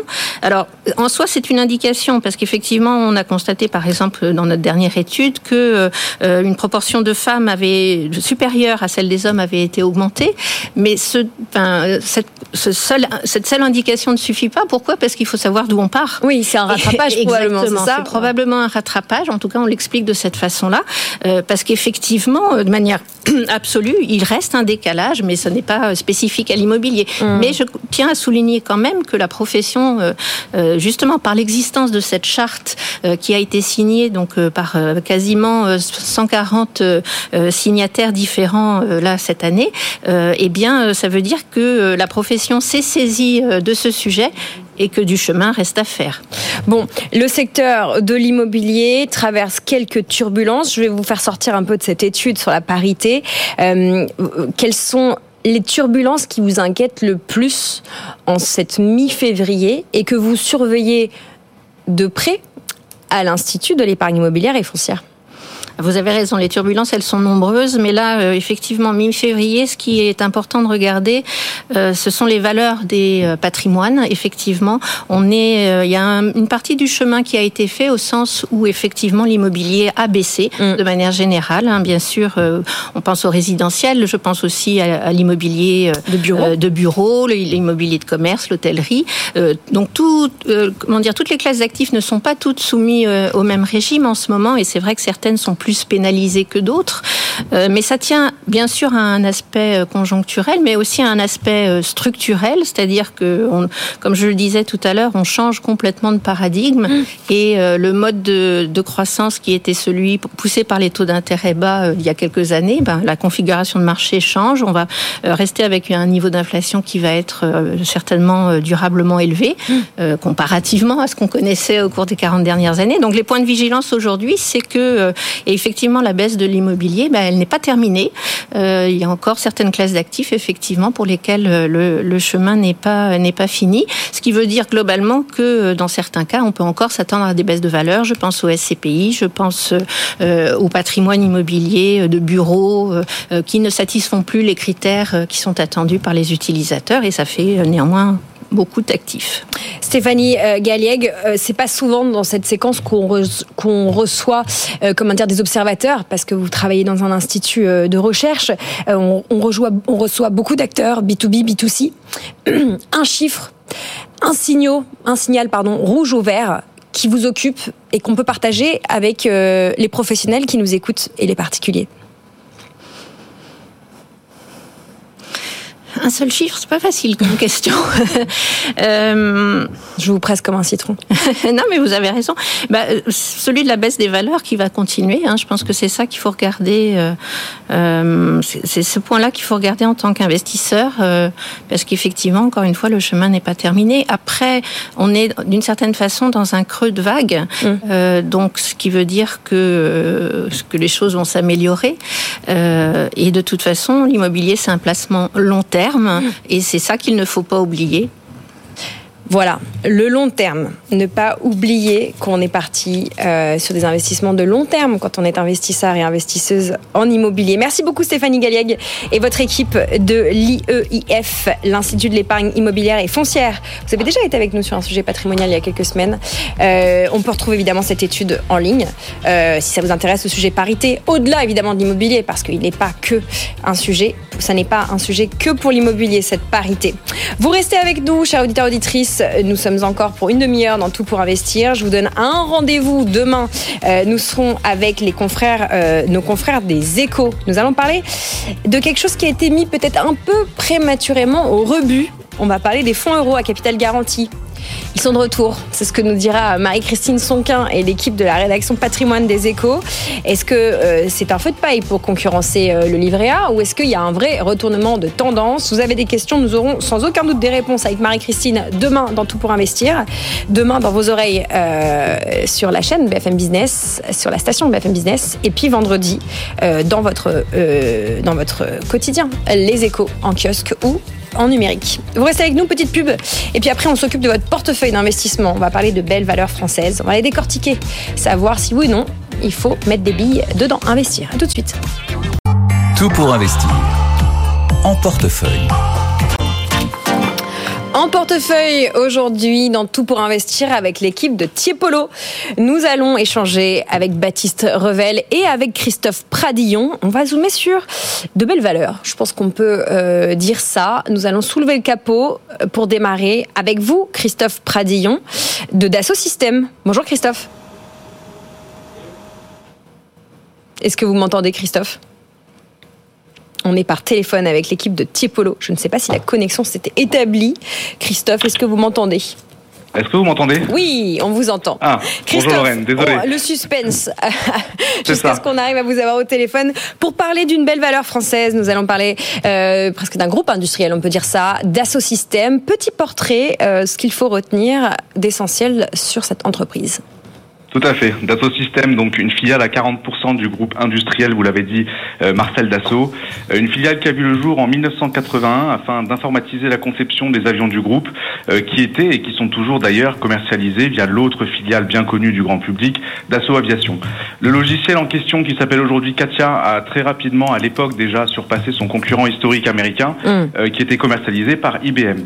Et donc le succès a été tel que Dassault Systèmes a tiré profit de son avance technologique pour proposer son outil à des clients complémentaires dans l'automobile, dans l'industrie ou encore le maritime. Hein, on dit toujours qu'il y a le savoir-faire et le faire savoir. hein. donc Dassault Systèmes l'a fait savoir pour devenir aujourd'hui le leader ou le co-leader mondial selon les applications, avec en face des acteurs tels que Siemens ou encore Autodesk. Et le tout, et ça c'est important, avec une part de marché en général bien supérieure à 20%. 20% de part de marché. Donc, on parle d'un éditeur de logiciels français leader mondial et euh, on voudrait, euh, je voudrais vous demander comment euh, ça se traduit en chiffres parce que là vous nous avez fait un portrait avec beaucoup de mots mais donnez-nous quelques chiffres pour qu'on fasse le tour euh, de, de, de, de. Oui, tout à fait. Donc effectivement, leader mondial hein, dans un marché de niche, ceci dit. Donc on est loin des chiffres d'affaires d'un Microsoft ou d'un SAP, mais Dassault Systèmes génère tout de même près de 6 milliards d'euros de chiffre d'affaires. Ça, ce sont les chiffres 2023 qui ont été publiés début février, avec une marge opérationnelle assez confortable de 32%, mais surtout, et ça c'est important, des revenus récurrents, résilients, qui représentent plus de 30% du chiffre d'affaires et qui sont en forte croissance. Alors il faut avoir à l'esprit, je suis allé faire la recherche, que le chiffre d'aff- cumulé des entreprises françaises dans le logiciel culmine à 14 milliards d'euros. C'est dire si Dassault Systèmes, avec ses 6 milliards, est en quelque sorte le porte-drapeau dans le secteur en France. Et puis avec des caractéristiques aussi remarquables, la capitalisation boursière s'élève à 57 milliards d'euros quand même, de quoi en faire un, bon composant du CAC 40. Bon, on, si on fait un petit peu euh, l'historique depuis euh, les années 80, on, compa- on comprend que Dassault partait de rien ou pas grand-chose. Alors comment on arrive à, vous nous avez dit, euh, 6 milliards, 6 milliards de chiffre d'affaires et surtout une place euh, parmi euh, dans le CAC 40 C'est ça. Alors, la recette du succès de Dassault Systèmes, c'est des acquisitions, des partenariats, des développements internes, mais avec toujours le même objectif proposer de l'innovation, de l'ergonomie, des applications complémentaires, donc complémentaires à la conception assistée par ordinateur, qui est leur métier de base. Et je vous donne quelques exemples qui se sont développés euh, par des acquisitions et des développements dans la simulation, dans la gestion du cycle de vie des produits, dans la gestion de projets, et j'en passe, toujours dans des solutions euh, logicielles. Et donc tous ces outils aujourd'hui sont intelligemment packagés dans une plateforme qui est très connue des utilisateurs, qui s'appelle 3D Experience. Et alors le constat est quand même sans appel, je suis allé vérifier pour vos auditeurs. En 30 ans de présence boursière, le chiffre d'affaires de Dassault Systèmes n'a connu que deux années de déclin. Et pareil, comme j'étais un peu curieux, j'ai vérifié si c'était bel et bien une prouesse. Et effectivement, seules deux entreprises dans le CAC 40 ont réussi ce, ce tour de force, à savoir Dassault Systèmes et un acteur bien connu dans le secteur du luxe. Bon, on a le droit de dire, moi j'ai le droit de dire que c'est Hermès, non? C'est ça, absolument. Bon, voilà, bah, une performance, deux années de déclin euh, seulement euh, sur, euh, vous l'avez dit, euh, 30 ans de présence en bourse. Bon, c'est un succès qui se confirme au fil des années, en tout cas c'est ce que vous nous décrivez, mais le titre a été un peu malmené au moment de la publication des résultats au début du mois, au début du mois de février, moins 12 jusqu'à moins 12 en séance. Expliquez-nous ce qui s'est passé. Oui, alors le premier point, c'est que comme souvent chez Dassault Systèmes, les attentes du marché sont élevées. Elles sont même souvent calées euh, bien au-dessus des objectifs qui sont indiqués par le management. Euh, au passage, j'en profite, hein, je précise que le groupe s'est doté d'une nouvelle direction avec à la barre Pascal Dallos, qui est entré chez Dassault Systèmes en 2001. Donc, C'est un ancien de chez Dassault. On a une transition qui s'est donc faite en douceur, et ça c'est un élément qui est quand même très important que je voulais quand même euh, préciser. Je ferme la parenthèse. Donc je disais des attentes élevées, comme souvent, et de surcroît une déception provenant de la division médicale du groupe, qui montre quelques faiblesses après trois années de très forte surperformance.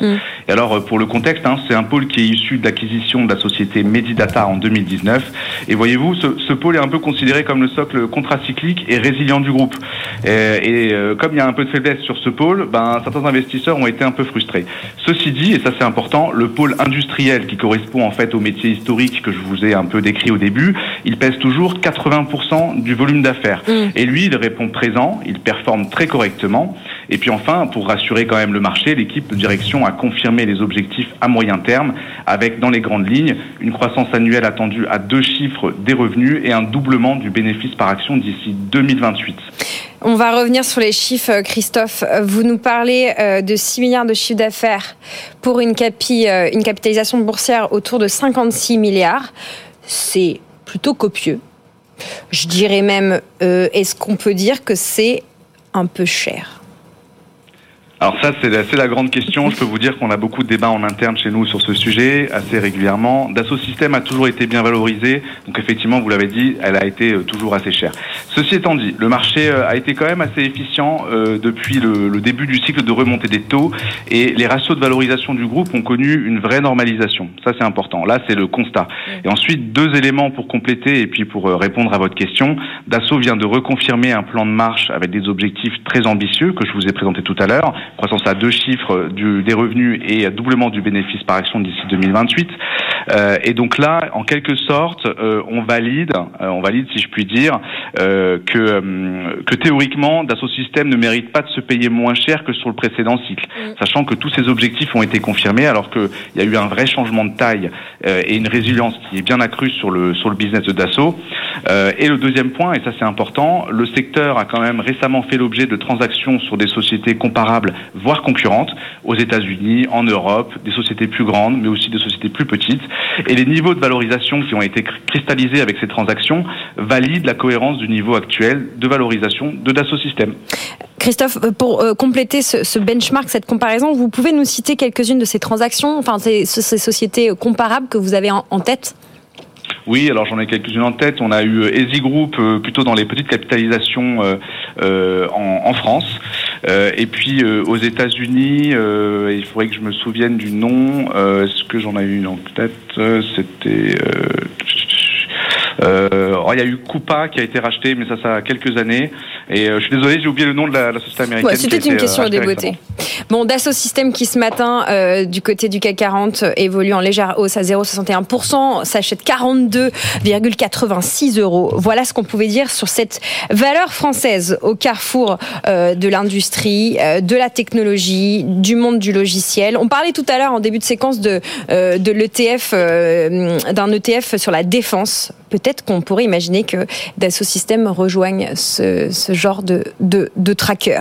On va complètement changer euh, d'univers. On va aller parler euh, température très très négative, jusqu'à moins 163 degrés avec euh, votre confrère Christophe. On reste dans l'équipe de Tiepolo. Nous allons parler maintenant de GTT, acronyme de Gaz Transport et Technigaz. Oui, bonjour Lorraine, vous m'entendez bien Oui, bonjour Baptiste Revel. C'est vous qui allez, nous fait, qui allez nous faire le portrait euh, de cette entreprise. On vous écoute, petit portrait rapide.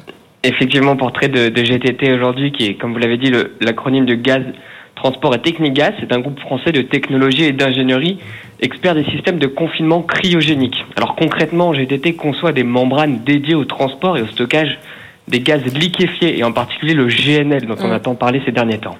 Leurs technologies sont fondues sous, sous forme de licence à, leurs clients. En fait, la majeure partie de l'activité de GTT, ce qu'on appelle l'activité cœur, qui représente près de 90% de leur chiffre d'affaires, est dédiée à l'équipement des méthaniers. Les méthaniers, ce sont des grands navires qui transportent le gaz naturel sous sa forme liquéfiée, donc le GNL, à une température dont vous avez donné le, chiffre qui, qui s'élève à moins de 163 degrés Celsius, donc évidemment très froid. Mmh, mmh, mmh. Euh, on parle de cette entreprise qui tient d'ailleurs à une actu. Hein, J'ai vu euh, en préparant l'interview tout à l'heure qu'ils ont signé un gros contrat pour fabriquer euh, 8 cuves de méthanier. Voilà leur actualité, très concrètement. Fabriquer des cuves, conceptualiser des cubes, des cuves. Euh, on va parler du marché du gaz naturel liquéfié. Euh, on parle de transport à l'échelle mondiale. Voilà de quoi on parle. Alors comment se positionne cette entreprise à l'intérieur d'un marché mondial? Effectivement, pour comprendre le, positionnement très stratégique et clé de GTT, il faut analyser la demande mondiale du GNL. L'Asie, c'est la principale région importatrice parce qu'elle représente plus de 60% de la demande totale du GNL. Il y a d'ailleurs le Japon qui représente à lui seul 20% des importations. Mm. La Chine et la Corée du Sud complètent ce podium. L'Europe, euh, quant à elle, on réalise 30% des importations mondiales. C'est un chiffre qui est en forte croissance, une croissance de plus de 60% en 2022 par rapport à 2021, suite à l'arrêt quasi complet des, livraisons de gaz sous forme gazeuse en, provenance de Russie. Mm. Euh, mais en fait, les principaux pays producteurs du GNL sont l'Australie, le Qatar et les États-Unis. Ils représentent à eux trois 60% de l'offre mondiale. On comprend donc que pour transporter euh, le GNL de l'Australie au Japon, on doit traverser les mers, les océans, et cela se fait à bord des fameux méthaniers dont on a parlé, qui sont en majorité euh, équipés par les technologies développées par GTT. Il faut aussi préciser que le marché du GNL est en croissance de près de 6% par an lors des dix dernières années. Et à l'horizon 2040, le consensus anticipe une croissance moyenne de plus de 4%. Donc GTT est, est positionné sur un marché qui est plutôt en croissance pour les années à venir. Voilà, 6% si on regarde les dix dernières années et une anticipation autour de 4%. Alors, bon, vous nous faites le portrait, d'ailleurs Christophe c'était la même chose, de valeurs qui vous plaisent, mais vous allez nous expliquer pourquoi vous les regardez de si près, qu'est-ce qui vous plaît chez Tiepolo et pourquoi vous êtes euh, plutôt à l'achat sur ce genre de valeurs. Alors pour cela, je vais vous citer trois éléments qui, sont assez clés. Avant tout, GTT c'est clairement le leader mondial de son marché. Mmh. Euh, le groupe, qui est d'ailleurs d'origine yvelinoise, équipe plus de 80% de la base installée mondiale des, des méthaniers. Il y, a, un petit peu plus de 600 méthaniers au monde. Ils ont plus de 80% de la base installée. Et depuis 2016, il se passe quelque chose d'assez euh, rigolo et positif, c'est que depuis 2016, ils, gagnent plus de 100% des appels d'offres sur la, conception de ces cuves euh, de méthaniers. C'est évidemment la preuve de l'excellence de leur technologie et de leur très bon positionnement stratégique. Mais surtout, ce que nous regardons, c'est la, très forte visibilité du chiffre d'affaires de GTT. En effet, en 2023, le, le, groupe a connu 75 nouvelles commandes de méthaniers, euh, ce qui représente, euh, avec les, années précédentes, un chiffre d'affaires euh, de une visibilité du chiffre d'affaires de plus de 1,8 milliard d'euros. Mmh. Euh, donc le carnet de commandes est très gros. Et celui-ci, il est pratiquement plein jusqu'en 2027. On a d'ailleurs quelques commandes déjà passées qui ne seront euh, livré qu'à partir de 2029, tant le carnet de commandes est épais chez GTT. Mm -hmm. Ça nous donne évidemment une, une visibilité très claire sur le chiffre d'affaires que pourra réaliser le groupe lors des prochains exercices comptables. Mais du coup, Baptiste, est-ce qu'ils vont avoir les capacités de production pour assurer un, un carnet de commandes euh, aussi rempli? Justement, Lorraine, c'est notre troisième point clé euh, de, qui nous fait apprécier cette, cette société, c'est que euh, la hausse du carnet de commandes est, est, couplée avec une hausse de la capacité de production récente. Historiquement, il faut savoir que l'ensemble des méthaniers sont conçus en Corée du Sud et la Corée du Sud avait la capacité de construire 57 méthaniers. Or, depuis 2023, il y a un nouvel acteur qui est rentré en jeu, c'est la Chine. Mmh. Et la Chine, elle, elle compte ajouter ce qu'on appelle 30 slots, c'est-à-dire 30 capacités de production en plus d'ici à 2026. Donc, il y a ce qu'on appelle un ramp-up entre 2023 et 2026 pour atteindre à 2026 une capacité totale mondiale de 87 méthaniers produits par an. C'est donc le chiffre d'affaires de, GTT qui sera d'autant apprécié. C'est-à-dire qu'on construit plus de méthaniers, donc il va falloir plus de cuves, si je résume. Et ces constructions, elles vont avoir beaucoup lieu du côté de l'Asie la, du Nord, Corée et puis euh, Chine. Alors, euh, expliquez-nous comment ça se, euh, comment ça apparaît déjà très concrètement dans les finances de ce groupe français, ce qui se passe aussi loin en Asie. Évidemment. Alors, par exemple, le chiffre d'affaires de GTT en 2022, c'était 307 millions d'euros. Pour l'exercice 2023, le, marchand, le marché s'attend à un chiffre d'affaires de 430 millions d'euros. C'est une croissance de près de 40%. Euh, on a aussi un marché qui attend un chiffre d'affaires pour 2025-2026 à près de 700 millions d'euros. Donc toujours une très forte croissance à près de 40% pour l'exercice le, 2025. L'activité dont on a parlé, l'activité méthanier, ce qu'on appelle l'activité cœur, contribuera elle à près de 600 millions d'euros rien mmh. qu'elle-même. Donc on, on voit très bien la croissance ici. Et côté marge en ce qui concerne la, la, rentabilité, la marge opérationnelle pour l'exercice 2023 qui est, en, qui, qui est clôturé, on attend le, le marché attend une marge de, de 52,4%. Donc c'est une très forte marge. Cette marge permet au groupe d'investir beaucoup en R&D, ce qui est mmh. très important. Le groupe investit à peu près 10% de son chiffre d'affaires en R&D, ce qui est très, prometteur évidemment. Mais euh, ça permet aussi le maintien d'une politique au retour d'actionnaires très attractive. Le taux de distribution des bénéfices, il est de près de 80%, euh, voire même supérieur à 80%, ce qui donne un rendement sur le dividende de GTT à près de 3%, ce qu'on appelle le dividend yield. Euh, enfin, GTT possède un, un, bilan très solide puisqu'ils n'ont pas d'endettement net au bilan et euh, au niveau des valorisations, le titre se traite sur des multiples PE 2024, donc euh, sur les 12 prochains mois, de 17 fois, ce qui est à peu près en, en ligne avec sa moyenne historique sur les 10 dernières années. Bon, Baptiste, pour conclure, vous nous faites le portrait d'un premier de la classe. On comprend euh, pourquoi vous regardez euh, cette entreprise de près, mais qu'est-ce qu'on peut attendre euh, dans les prochains mois sur, pour, cette, pour cette entreprise? Alors, avant tout, le GTT n'a pas encore publié ses, résultats de l'exercice 2023. Ils seront publiés le 26 février prochain, donc c'est le c'est le, gros événement à, court terme qu'il faut qu'il faudra surveiller pour pour le pour GTT. Après sur le plan opérationnel, nous on a, nous avons euh, identifié trois catalyseurs pour son pour son développement. En premier lieu, c'est ce qu'on appelle le marché du remplacement. Comme je vous le disais, il y a, il y a à peu près 600 méthaniers dans le monde, mais parmi ces 600 méthaniers, il y en a plus de 230 qui ont déjà 15 ans d'âge. Le, le, temps avançant, les mm. performances à la fois économique mais énergétique aussi se dégrade, ce qui, ce qui mène à penser que d'ici la prochaine décennie, 200 à 250 méthaniers vont s'ajouter au carnet de commandes de GTT à titre du remplacement de la base, enfin de la flotte déjà existante. C'est d'autant plus poussé par les, normes environnementales euh, qui sont en croissance et d'ailleurs dont nous nous mm. réjouissons. Par exemple, à, titre d'exemple, un, un méthanier qui a été construit en 2022 par GTT émet 47% de CO2 en moins par rapport à celui qui a été construit en, 2011. Donc on, s'en réjouit pour l'aspect environnemental. Le second point, euh, c'est ce qu'on appelle le, GNL euh, comme carburant. GTT conçoit aussi des cubes pour confiner le GNL qui permettra de propulser les navires, en particulier les navires commerciaux. Mmh. Cette solution est nettement plus écologique que les systèmes qui sont actuellement euh, le, comme carburant, le fuel particulièrement. Et le marché adressable est très grand et à la fois très peu pénétré, ce, ce qui peut, on l'espère, porter la croissance dans les années à venir pour GTT. Et enfin, le dernier point, c'est que GTT prépare l'avenir au travers sa, sa société Helogène. Helogène, c'est une entreprise qui conçoit et qui assemble des électrolyseurs de la technologie qu'on appelle PEM. Euh, et cette, société, euh, elle, elle officie dans le, la partie hydrogène, dans le marché de l'hydrogène. C'est un marché évidemment très porteur et essentiel à la transition énergétique. Donc GTT s'inscrit dans un c'est un acteur qui s'inscrit dans, l'industrie verte de demain, ce qui paraît très positif et, qui nous rend évidemment très confiants là-dessus. Voilà, GTT dont euh, le cours de bourse euh, est autour de 130 euros, ce qu'on peut dire, de cette valeur française que vous regardez de près. Euh, cher Baptiste, un petit mot sur les méthaniers, parce que ça peut peut-être vous intéresser, ceux qui nous écoutent et qui ont suivi jusqu'au bout votre chronique. Dans les années 60, un méthanier, ça pouvait transporter 5000 mètres, 5000 mètres cubes, et maintenant c'est 250 000 mètres cubes. Voilà. L'actualité dont vous parlez ce matin, effectivement, ils ont reçu, ce matin, on a appris 8 commandes, et en fait, c'est des méthaniers les plus grands du monde qui vont aller même jusqu'à 271 000 mètres cubes. Voilà. L'évolution technologique euh, au service euh, du gaz naturel liquéfié. Merci Baptiste Revel de l'équipe de Tiepolo et Christophe Pradillon. J'appelle pour nos puristes qui nous écoutent à la radio. Nous avons parlé de GTT pour gaz, transport et technigaz et puis Dassault. Ça, je vous l'appelle pas. Dassault tout le monde connaît.